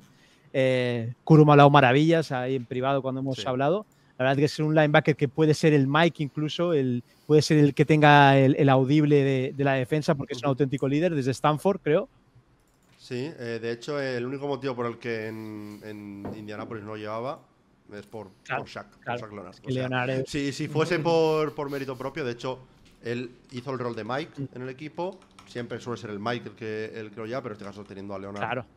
Eh, no, no puedes dárselo a otro, a otro jugador. De hecho, en la ausencia de Leonard en, eh, por lesión y demás, era Okere que precisamente el que, el que lo llevaba. Y hace un trabajazo. Ya te digo, el único motivo por el que le dejamos ir es porque los Colts los últimos años nos hemos convertido Claro. en una fábrica de linebackers, básicamente. y nos pasó ya con Anthony Walker, que lo dejamos ir a, a Cleveland, ahora nos pasa con Okereke. Eh, es, es- es solamente por eso, no, no es por tema de rendimiento. eh, y yo creo que es un buen linebacker. Y con Paris Campbell, si las lesiones se le respetan, Es rapidísimo. es otro, es otro jugadorazo. Sí. Eh, de hecho, creo que te pasé una, Sí. una jugada, un touchdown contra los Texans, que define perfectamente su carrera.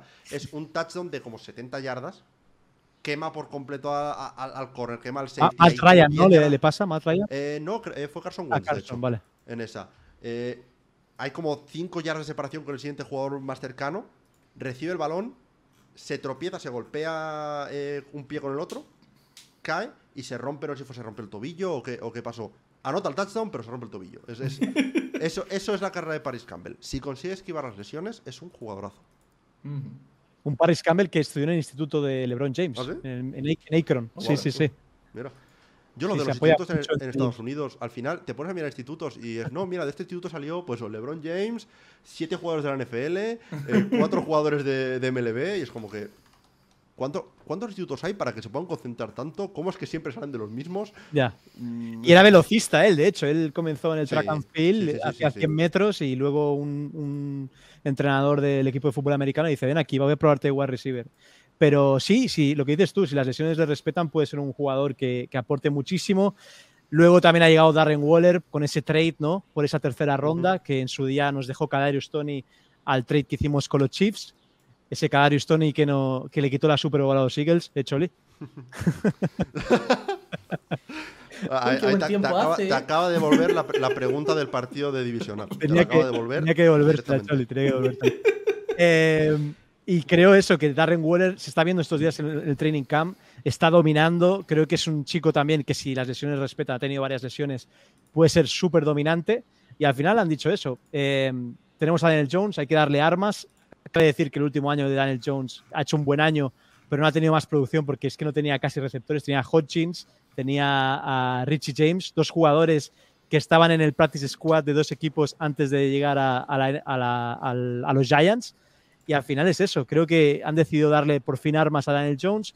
Luego se, está confiando mucho en el talento joven del equipo. Se ha renovado a Andrew Thomas, el último, por, por, un auténtico contrato de left tackle, pero creo que lo vale. Es un jugador que ha demostrado que no para de crecer.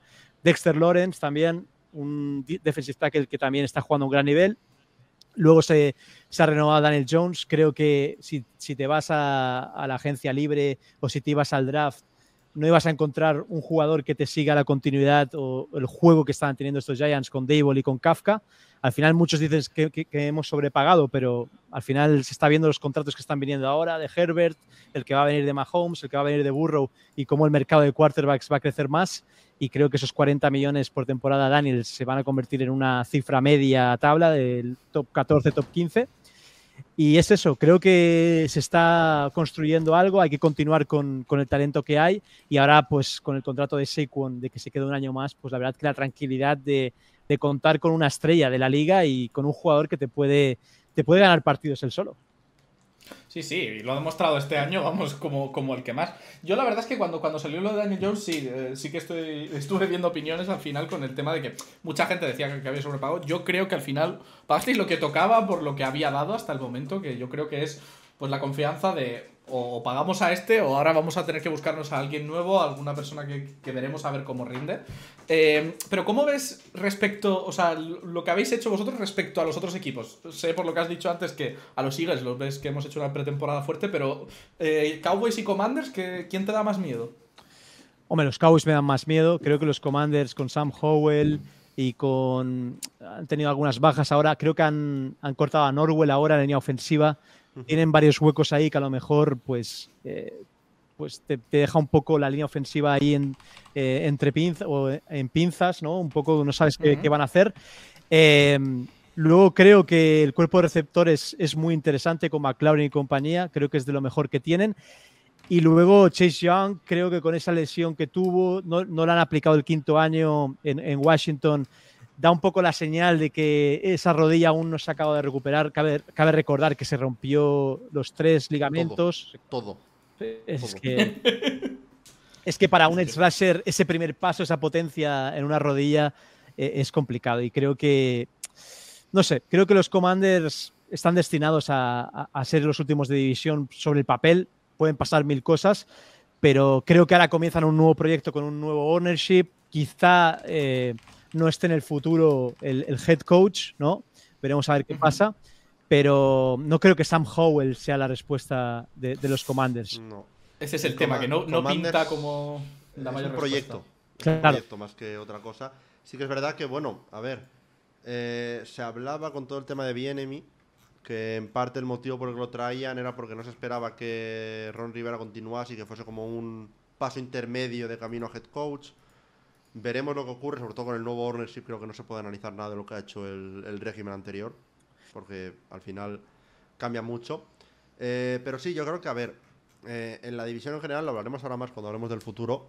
También creo que se va a notar un poco la diferencia de calendario. El calendario es complicado este año para, la división. Eh, así que creo que en general es, es, sabio pensar que no va a ser tan potente igual la división en general como el año pasado. Pero sí que es verdad que siguen siendo equipos fuertes. Los Giants habéis hecho una offseason espectacular, en mi opinión. Nivel de que hablas de Darren Waller y es como un movimiento está tapado, el de Darren Waller, porque ha habido tanto movimiento en, New York que, y el trade de Darren Waller fue al principio de offseason, es como que ya nos hemos olvidado de que es un arma más que añadís. Em, el tema con, con Giants, eso, más, más el drama con Saquon, que obviamente tenemos que preguntar un poco de, de ese tema. Ya no tanto por el, por el contrato en sí de un año, porque al final viene a ser algo equivalente al TAG, sino en la decisión inicial, donde empieza todo este tema de decir, vale, tenemos a, a Saquon y tenemos a Daniel Jones, tenemos que renovar a uno y poner el tag a otro, básicamente. ¿Cómo crees tú que se, que se desarrolla esa decisión internamente en, en, New York? Bueno, los Giants en la, en la semana de bye week, en noviembre, eh, le ponen una oferta encima de la mesa a Saquon, ¿vale? Creo que era de 13 millones o algo así. Entonces, Saquon decide no aceptarla por el momento y decide, bueno, queda mucha temporada, puedo demostrar mucho más y puedo llegar a quizás cifras de McCaffrey. Entonces él se creía que cuando acabara la temporada, pues los Giants le iban a ofrecer más. Entonces Shane le dijo, yo te ofrecí 13 millones en su día, no los aceptaste, ya no es como, como, como dicen las películas, ¿no? La oferta de ayer no es la misma de hoy. Eh, entonces decide hacer una oferta con más incentivos, que era sobre los 12 millones más o menos, con incentivos de touchdowns, con un poco el contrato que le han hecho ahora de 2 millones con incentivos. Entonces él se planta, se encabeza de que él tiene que cobrar 14, 15 millones más cercano a lo que es Christian McCaffrey. A ver, a mí por calidad me parece un jugador que se asemeja mucho a Christian McCaffrey, pero quizá no tiene las manos de Christian McCaffrey, no tiene el poder de recepción que tiene Christian McCaffrey en muchas jugadas. Eh, también cabe decir que ha tenido lesiones graves con, con, Giants y los Giants también tienen que cubrirse las espaldas como franquicia. Entonces creo que le ofrecen, no sé si me equivoco, un año más uno, o sea, son dos años con, con la opción del, del, segundo año poder cortarle por casi nada. Por nada. Exacto.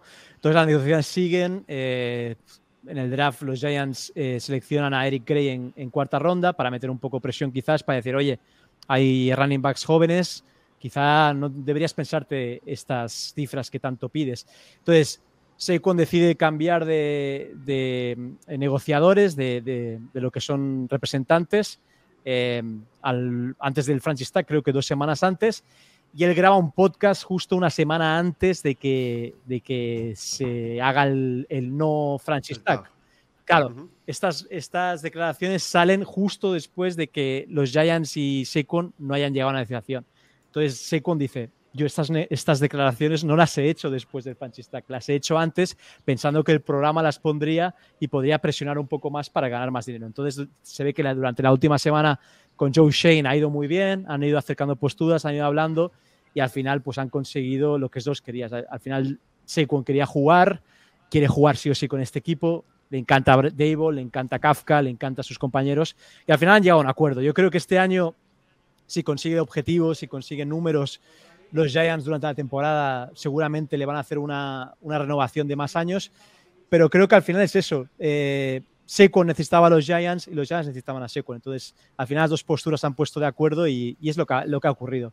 Creo que Seco es inteligente y sabe que cada semana que hubiera estado sentado eh, haciendo un opt-out o, no jugando, no firmando el franchise tag, hubiera perdido 500 mil dólares por semana.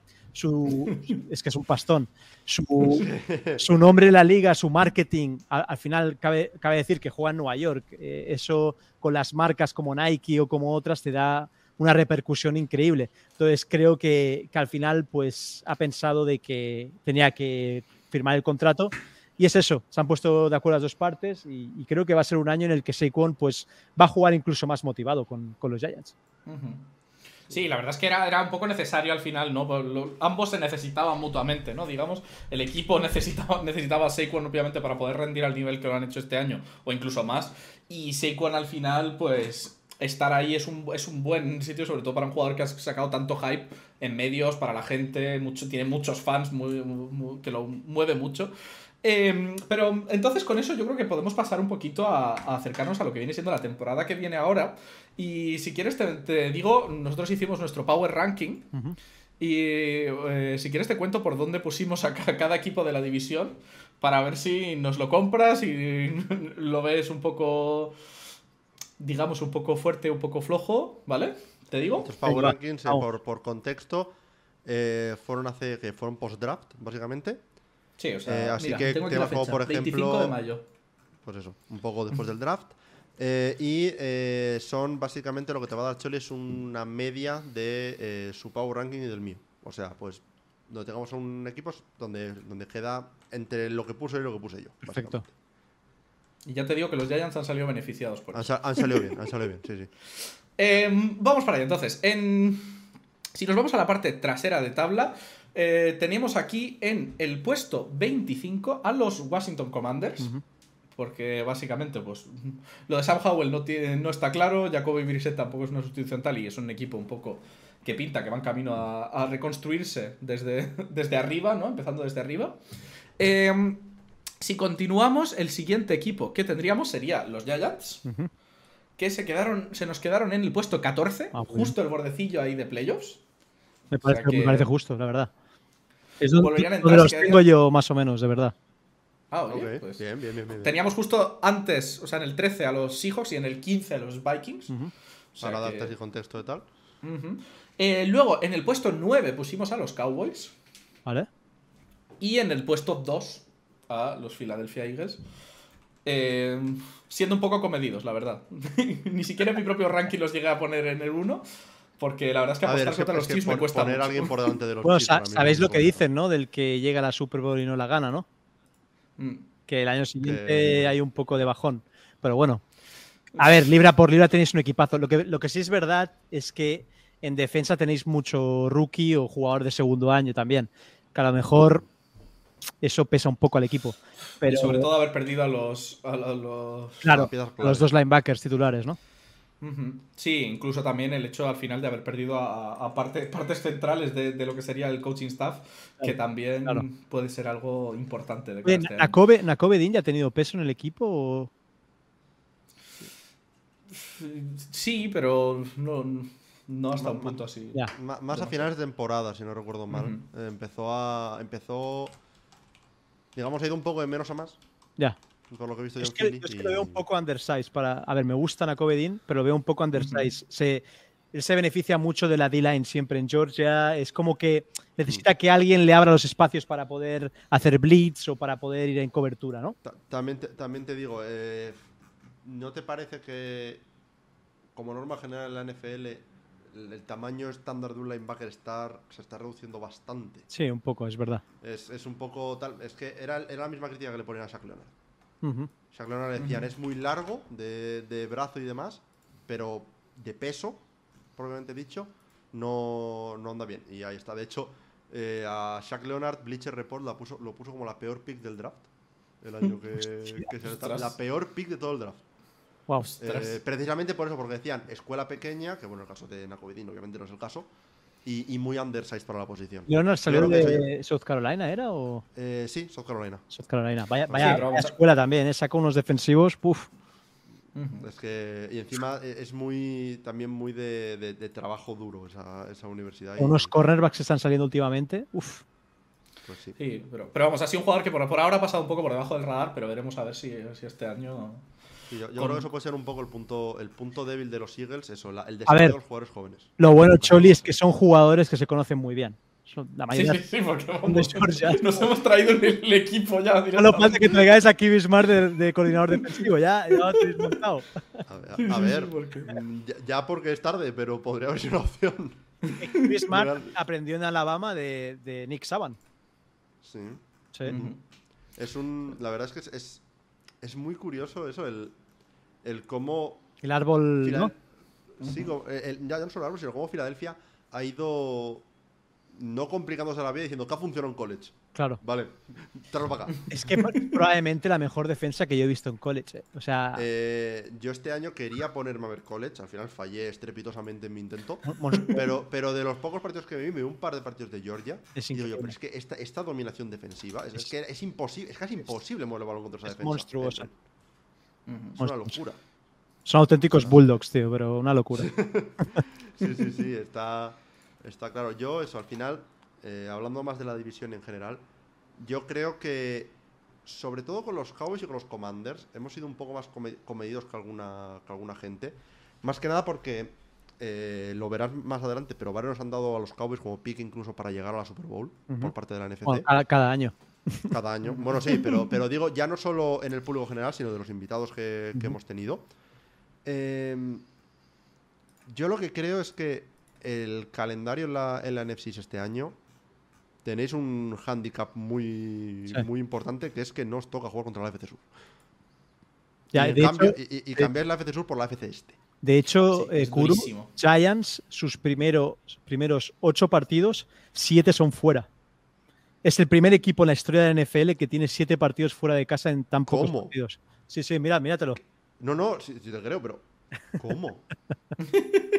La O sea, magia, hablan, ¿no? hablan siempre que a la hora de, de formar el calendario No, hay no, estos, estos, estos horas. Bueno, de hecho, este año había hasta rumores de que se podía hasta retrasar el- la salida del calendario porque no lo tenían todavía cuadrado. Y lo hacen, lo hacen en Nueva York, el, el calendario. Lo hacen ¿eh? en Nueva York. En Park Avenue. En Park Avenue. lo- Hay un tío oficinas ahí cabreado de- con Nueva York. Yo, yo estaba en las oficinas ahí y son unos nerds de cuidado, tío.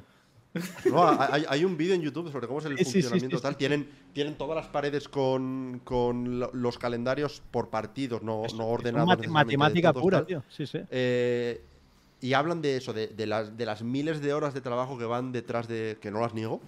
Pero, ¿cómo se te escapa un hecho de. de, no, mira, que este equipo. En los siete primeros partidos, que igual son los más importantes de la temporada, porque entras frío. Jugar en casa en esos partidos, tener el- un poco el calor de la afición en esos primeros partidos, es muy importante. Pues no, pues mira, este equipo tiene 7 de 8 Sí, fuera de a ver, a ver, creo que sí, a ver, déjame ver. Déjame. Y también tenéis, tenéis un cierre muy complicado al final ahí. Que, que obviamente porque- serán todos en casa en el cierre, porque no queda otra, pero. No, bueno, a ver, hay, hay un Eagles Giants de semana 16 y un Eagles Giants de semana 18. O sea, hay un- Hostia, un Eagles- dos de sí, 16 sí. en los últimos son contra los Eagles. Sí. O sea que. Es que ya, ya te digo, el calendario este año pinta complicado, porque al final Dolphins, Bills, Jets. Es que, es, que que ahora- es un calendario muy, muy, muy complicado, ya 49ers. independientemente de, de dónde se juegue y cuándo se jueguen, simplemente de contra quién se juega. Hay algunos, hay algunos equipos aquí que son bastante, bastante duros. Por otro lado, también al tener la tercera posición, eh, os salváis con otros equipos, porque digamos que, por ejemplo, los hay equipos que no pintan tan fuertes, al menos este año, como Sí, los, supongo que os tocarán los, los, los Packers, Rams, los, Packers los también Rams, los ahí, Saints. sí. Pero, Claro. ¿cómo ves tú, Claro. cómo ves tú ese, ese calendario ahora de, de cara a este año que viene? Es muy complicado. Mira, empezamos en casa contra Cowboys, el kickoff, el Sunday Night Football. O sea, máximo Divisional prime ahí. time, o sea, partidazo, que el Sunday Night Football. Luego vamos a, a Arizona contra Cardinals. Luego 49ers. Luego sí que jugamos en casa contra Seahawks el 3 de octubre, pero es que luego te vas Es a Miami, fuera. te vas a Miami y te vas a, a Buffalo. Claro, es que Fuera, lo que estoy fuera viendo es que, te- es, que, es que básicamente vuestros seis primeros partidos es uno en casa, dos fuera, uno en casa, dos fuera. Claro. Vale, no, no es uno de ocho, pero sigue siendo. Sí, pero es que luego tienes los Jets que jugamos en campo, es- aunque sea MetLife. En casa. Claro. Riders, Cowboys, Washington. Es, es una locura el calendario. Claro, eso también es una putada. El, el que toque un duelo neoyorquino quiere decir que el equipo que le toca ese partido local básicamente pierde un partido de local esa Y- temporada. Y es un Monday Night Football. Contra Jets. Eh, creo. Es un Monday Night. No, eso, eh, a mí me sale que es a las 6 de la tarde, un 29 de octubre. ¿De qué eso? A ver. Eh, 29 de octubre, 29 de octubre, 29 de octubre. Ah, es, Ah, no, es- es un. Ah, no, esto, estoy- mirando noviembre. Es un, sa- es un partido de domingo normal y corriente. ¿eh? ¿Sí? Cre- creo, sí. do- me sales en Google por lo menos 29 de octubre del 2023 a las 6 de la tarde, Ok. que será justo cuando el cambio de hora, probablemente por a las 6. Vale. Y es. Ah, no, el, el Monday Night Football era el Bill Jets de la semana 1. Ese es el Monday Night Football. Sí, Sí. sí, que es justo, cae, cae justo de 11S, si no me equivoco. Exacto, 11 de septiembre, sí, sí, sí. El, el ese. debut de Rodgers. Exactamente. Eso, eso. Buah, de irán, de blanco con la, vis- con la nueva camiseta esta que han sacado. Eh, sí, sí, de hecho sí. O sea, no, Pero, entonces, una de las cosas que, que siempre nos gusta hacer cuando llegamos a este momento es preguntarte cómo crees que va a quedar la división. Si crees que va a quedar. ¿Vas a ir a algo, digamos, lo, lo- lo- lo más obvio para todo el mundo o quieres apostar a alguna otra cosa? No hace falta que nos digas puntuaciones de todo. Simplemente, si quieres decirnos, oye, Orden. mira, primero, segundo, Primero. tercero y cuarto, suficiente. A ver, yo creo que Eagles va a ganar la división. Seguramente, Gracias. obviamente. No, no, es, de verdad creo que es el equipo más fuerte, en serio. Eh, Hombre, a ver, de, de entrada. sí. Luego yo creo que los Giants van a quedar segundos. Ojo. Creo que los, creo que los Cowboys con el nuevo coordinador ofensivo se, se culpaba mucho a Kellen Moore de que Kellen Moore tal, Kellen Moore lo otro, pero yo creo que era un gran artífice de esa ofensiva. Eh, de hecho, precisamente se está- hablando de lo bien que puede ir en Chargers. claro, Y- y- Ya, ya, como- ya, es- pero- esto, esto siempre me hace mucha gracia de la prensa eh, eh, en Dallas. sí. Eh, porque precisamente eh, estudiando un poco números de Kirk Cousins recientemente. Claro, porque Kirk Cousins ha tenido este cambio ahora de. de- Coordinador. de de no, no de coordinador, sino de Staff. opinión. Ah, vale, de opinión, sí. De opinión Ah, por, la- por Netflix. Por, eh, por- por- por Netflix, exacto. Kirk Cousins ha pasado de hace dos semanas un cuarto a que todo el mundo decía este hombre no vale para nada, a un cuarto a que todo el mundo dice, hostia, este hombre, he, he escuchado a gente decir que va a ser top 5 en votación de MVP este año. Cuando, cuando, cuando es, es lo que es. Que, Es, es un quarterback normal, un Claro, quarterback bueno, claro. pero, pero normal, ¿sabes? que en prime time Eh, siempre. Exacto. Pero sus números son prácticamente idénticos a los de Dak Prescott, Claro. Sí, sí, sí. ¿sabes? Y Dak Prescott, Que lo mismo, a mí me parece un buen quarterback. Un quarterback servidor, básicamente. Para mí está muy sobrevalorado Dak Prescott. Sí, estoy, estoy de acuerdo. Para, para mí es un quarterback que cumple. Yo se lo pongo en el mismo tier que Kirk Cousins. Sí. Es- es- es- si, si Kirk Cousins te gusta, te gusta Dak Prescott. Porque en números son idénticos, Hombre, ha prácticamente. vivido con unas mejores líneas ofensivas de Eso los sí, últimos años. eso sin duda. Eso sin duda. Eh, pero claro, Dak Prescott lo, lo- lo pintan como este, este quarterback que está a tres pases incompletos seguidos de que le prendan fuego a, a Dak Prescott en mitad del campo. Claro. Eh, eh, por- porque total. es lo que tiene estar en Dallas. Lo mismo con Kellen Moore. Ah, es que Kellen Moore este ataque no lo dirige tal. De repente lo mueves de Dallas, lo llevas a, a Los Ángeles, que Los Ángeles tampoco es un mercado fácil, pero bueno, no es Dallas. Ya, pero está partido repente- por lo menos. Claro, y de repente, ojo, estos Chargers con Kellen Moore, cuidado. Es como que. Es muy distinto el- la opinión que se puede generar de una persona, de un jugador o de un entrenador, dependiendo simplemente del mercado en el que estés. Y McCarthy para mí es un head Ma- coach McCarthy que, que no ha sabido reciclarse, que sí, que hablaba de que se había reciclado con Jones cuando lo ficharon, tal, pero creo que, que le faltan muchas cosas para ser un head coach actual y, y creo que pues muchos errores de los Cowboys son por culpa suya. McCarthy, un, un buen amigo mío, es fan de los Packers. Eh, y Todos me dicen lo Eh, mismo. y es que él me decía, dice, es que a ver, eh, tú ves el. Me decía, ¿ves el esquema de, de McCarthy cuando, cuando la Super Bowl? Que, ganó, que ganó Green Bay, lo ves ahora y apenas ha cambiado. Ya. Y dices, eh, estuvo, no sé si fue un año o dos, en, creo que fue uno, eh, fuera de, de los banquillos, volvió a Dallas y el amigo este me dijo, yo he ido a ver el primer partido de Dallas para ver si había cambiado algo en este año tal. Y es que es exactamente, lo mismo que estaba haciendo Gre- Exactamente lo mismo. Si Kuro, el que aguanta ese equipo es Dan, Mac- eh, Dan Quinn, o sea, es que Sí, Da- 100%. Dan Quinn es un tío que tendría que estar entrenando en la liga. En Falcons tuvo la mala suerte de perder aquella Super Bowl, pero es que es un head coach como la copa de un pino. Y creo que es el plan B para estos Cowboys. Yo creo que Jerry Jones sí. lo tiene señalado y que si McCarthy en la jornada 8-9 va con un récord negativo, poner a, a Dan Quinn como, Claro, es que como head déjame- coach. es que ahora, ahora tengo curiosidad, déjame mirar el, el calendario de Cowboys, porque como les pillo un, Ya. un calendario complicado. No lo tienen fácil tampoco. la A ver, verdad, o sea, obviamente empezáis contra, contra Cowboys, porque contra es el mismo partido. Y luego Cowboys Jets en casa. Visitan a Cardinals, reciben a Patriots, visitan a 49ers, visitan a Chargers, reciben a Rams, visitan a Eagles y luego eh, os reciben a vosotros. Ya son sus primeros 8 o 9 partidos. Not, not bad. Mm, es que claro, tienes Jets es un partido complicado, 49ers es un partido complicado, Chargers es un partido complicado, Eagles es un partido complicado. A ver, Ah. alguno, no, no creo que hagan un 0-4 en esos partidos, pero tampoco espero Pero es que un, hagan un 4-0. principio, es un principio complicado. ¿eh? Totalmente. Es que es eso, es que es eso. Va a ser, va a ser interesante. Yo, eso, yo creo que una de las cosas que, que más va a afectar a esta división respecto a predicciones que pueda haber es el cambio de calendario de un año a otro. no, no espero que este año estéis con, con tres equipos en playoffs, más que nada por, por el calendario que tenéis. Es complicado, es muy complicado. Pero, pero sí, yo creo que, a ver, eh, para mí Eagles van a ser primeros, porque es tal. Y luego sí que va a ser el, el ver qué equipo es capaz de afrontar este calendario complicado mejor para ver quién se lleva esa segunda plaza, entre vosotros o, o Cowboys. Commanders ya luego se me caen. Pero, Sí. pero eso. Y entonces, con todo esto dicho, ¿cuántas victorias, derrotas crees que va- va- vais a tener este año? ¿Qué, qué récord? ¿Cuál- ¿Con qué récord nos quedamos? Te diría que 9-8 o 8-9. Creo que. Ok. Creo que ahí va a estar el récord de, de Giants. eh, al final el calendario es el que es, es complicado. Pero bueno, confío mucho en Brian Dable. Confío, o sea, con- creo que, que la agencia libre que hemos hecho ha sido muy buena. Creo que en el draft también se han cogido piezas que nos faltaban, como John Michael Smith en el center, como eh, Ty Banks en el cornerback, que eran dos posiciones que teníamos que reforzar sí o sí. Y luego, si algún, algún jugador como Paris Campbell o como Hyatt vía draft eh, comienzan a destacar y crean conexiones con Daniel Jones interesantes, como el mismo Darren Waller, si, le si las lesiones le, le respetan. Creo que ofensivamente estos Giants van a dar un paso más y creo que con Kafka y Dable, pues eh, este equipo puede funcionar muy bien. Luego creo que en defensa, con todo lo que ha venido también, como Queré, que co- comentábamos también, Banks, eh, eh, la línea defensiva se ha traído a gente como a Sean Robinson, ¿no? que venía de los Rams, que puede dar mucho, mucha rotación a esa línea defensiva creo que Wing Martindale puede poner esta defensa entre las top 5 de la NFC.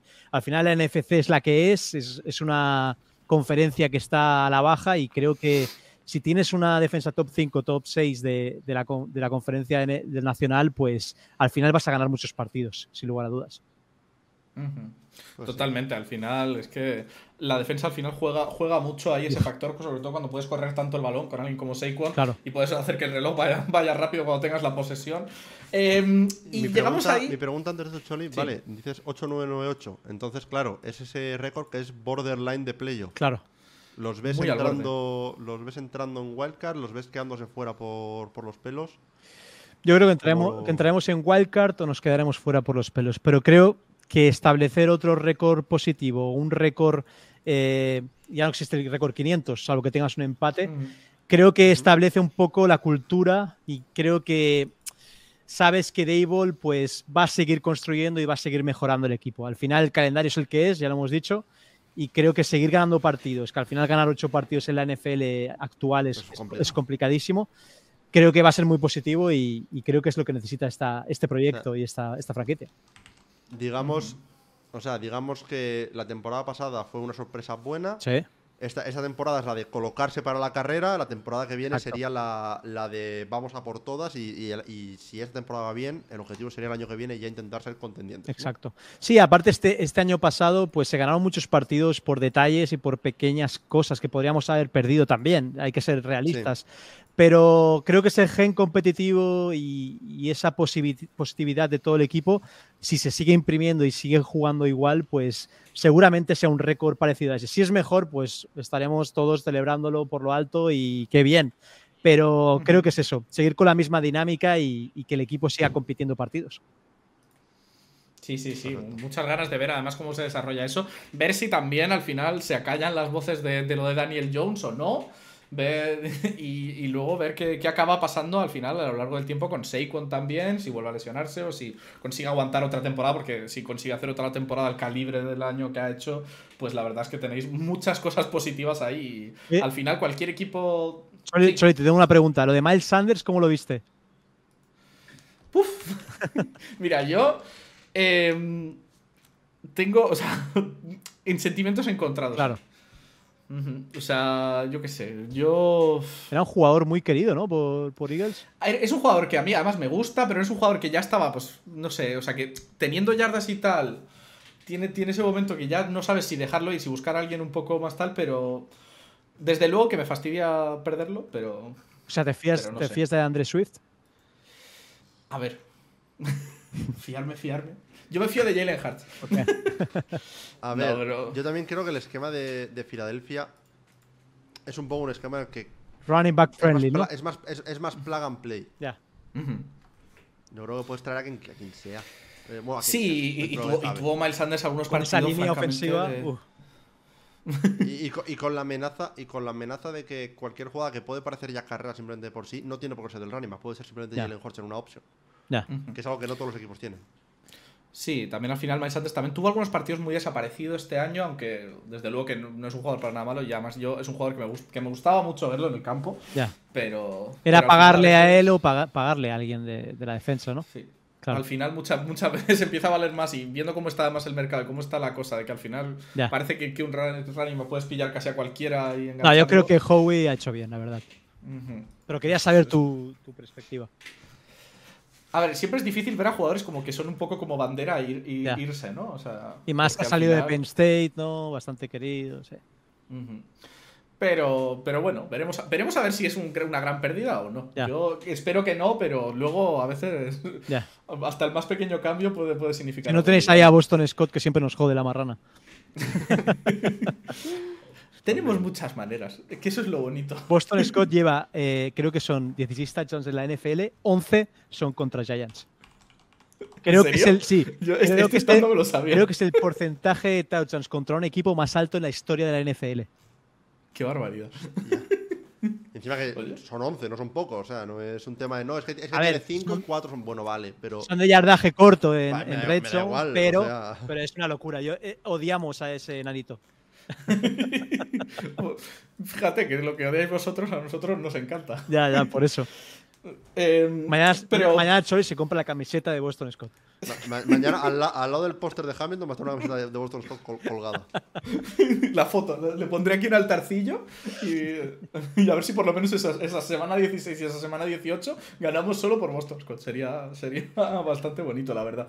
Pero que al final la NFL es, un- es una de esas ligas donde, quiero decir, cualquier equipo está a un, a un partido malo de perder contra los Colts. Ya. Que lo demostraron los Chiefs Lo- este lo- año. lo- O yo lo los digo- lo llevo Vikings. diciendo, Los- los- Sí. Con la mayor remontada de la historia de la NFL.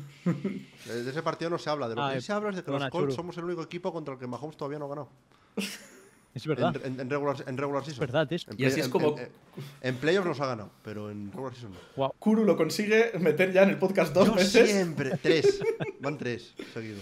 Una fue fuera de podcast, ¿no? Eh, no, creo que lo dije. en Ah, sí, una fue en de el podcast especial de quarterback. Ah, ese fue, ese fue. En el podcast especial de quarterback, en el de, en el de la semana pasada con, con Aitor y ahora en este.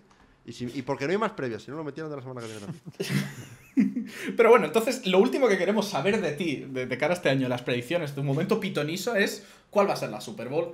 Eh, estamos dando la opción también a la gente de que hay gente que nos está dando un poco la que cree y la que quiere que sea, o sea, la que soña- soñaría con que fuera, si quieres darnos las dos o como o una o como tú quieras. O sea, Pa- Paco Virués nos dio un Browns Buccaneers. Así que eh, eh, todo, todo en, en la que quiere. Así que Sí, todo. Super Bowl o Cutre Bowl.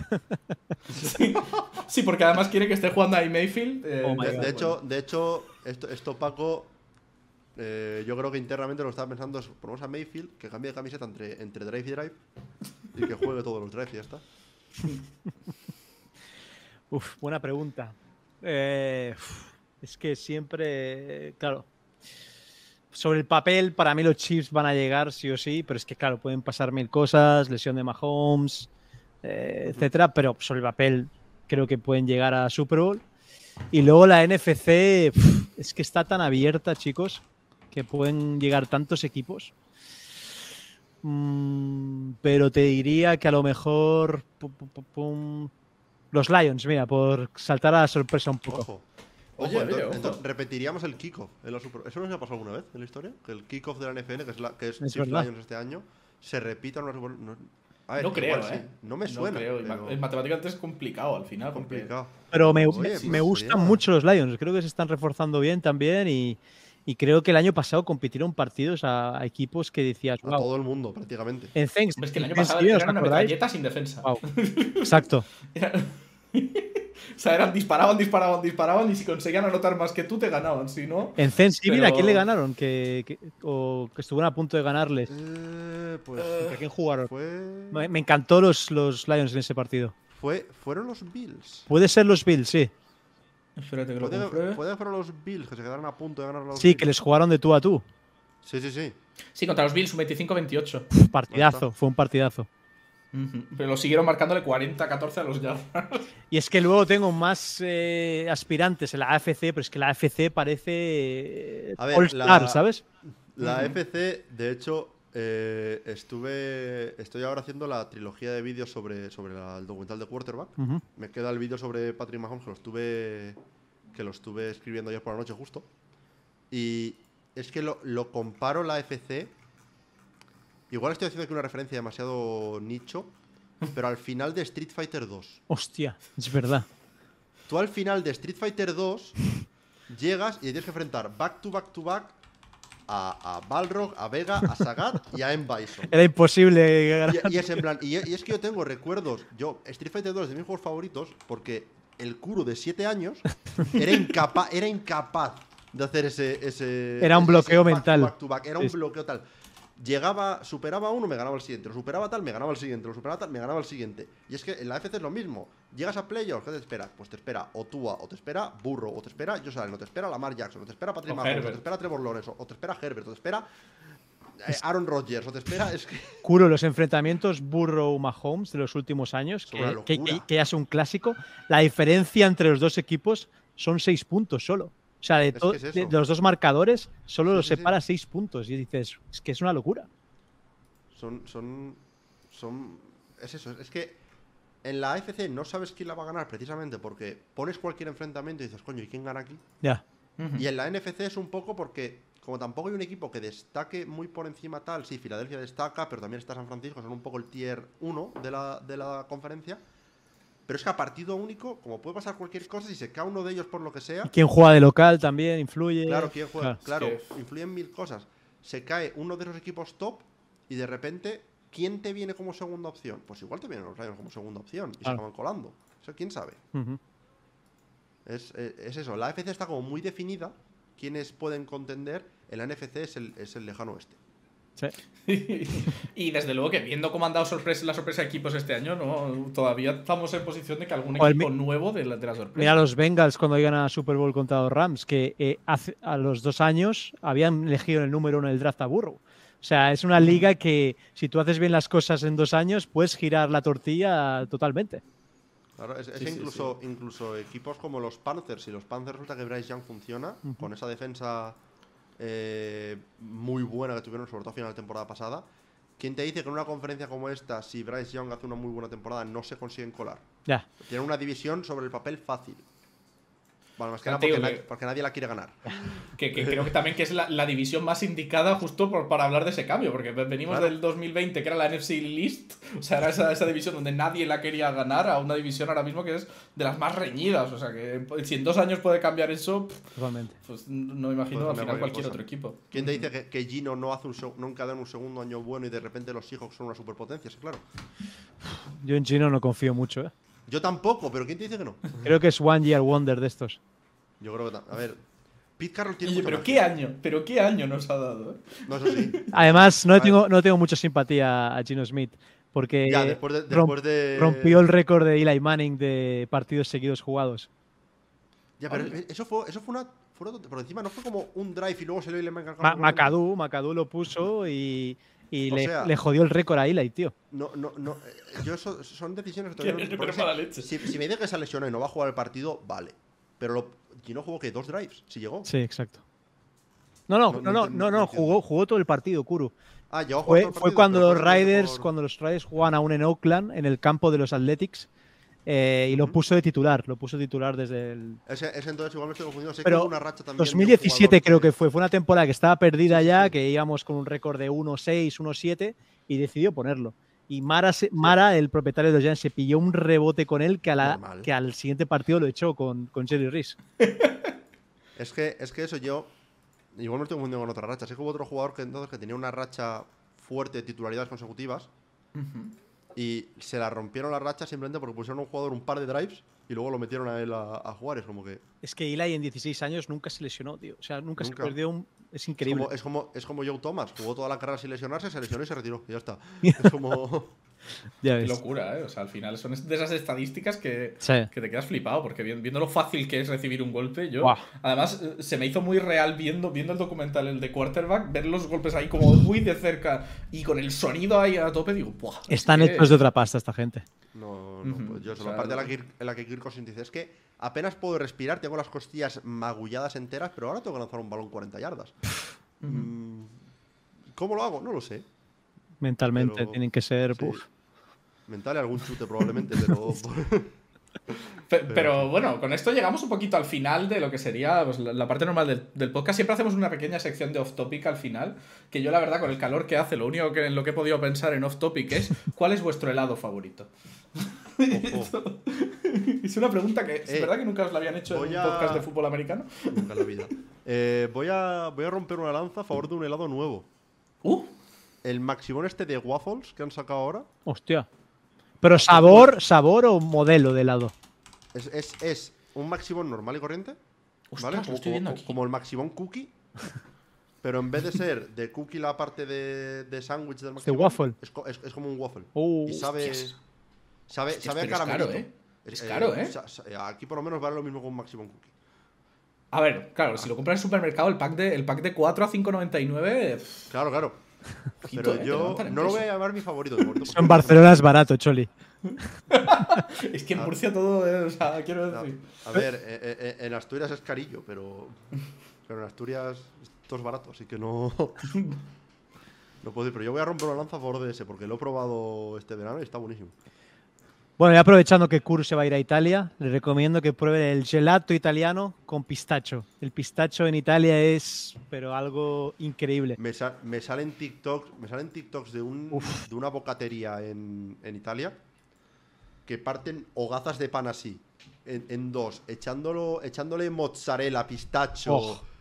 Eh, pero es que esta gente haciendo cornetis, que son los croissants en Italia, que le meten la crema de pistacho, los helados. O sea, es algo que aquí en España no lo encuentras, de verdad. Yo cada vez que voy a Italia, estuve en, estuve en Puglia hace dos semanas, ya te lo dije, Kuru, me puse ciego de pistacho. Y es, es, es, que desde, que voy a Italia, desde que estuve estudiando allí Erasmus, pues es mi, mi, sabor favorito de helado. Y aquí en Barcelona lo puedes encontrar, pero no es lo mismo. O sea que cuando vayas, Kuru, pruébalo. Sí, sí, vamos. Eh, yo voy con la intención de hincharme a pizza, pasta y helado. O sea, e, e, ese era como voy a alimentar durante esta semana. Perfecto. Luego ya, pues. luego, pues a agua hasta la boda, pero. Pero por lo demás. Ese es mi objetivo, por lo menos. Bien hecho. Sí. Oye, ¿Y tú, Choli? Yo, a ver, yo es que soy muy clásico, ¿eh? O sea, yo quiero decir, un, un magnum almendrado. A ver, a ver, depende. Si hablamos de, de sabor de helado como tal. Filistic, Choli. si, a mí si me hacen un helado bueno de vainilla, no necesito más. Ahora, si, si me lo haces vainilla con cookies, ya. Para mí, vainilla es... el sabor más overrated que existe en los helados. Uf, me voy a tener que ir de aquí, ¿eh? Fan de los Giants y que odia la vainilla. no, odio no, pero está muy sobrevalorada en mi opinión, pero bueno. A ver, yo vainilla palo seco, digamos, vainilla sola. Es acompañante. Mm, es acompañante, es vainilla con algo. Claro.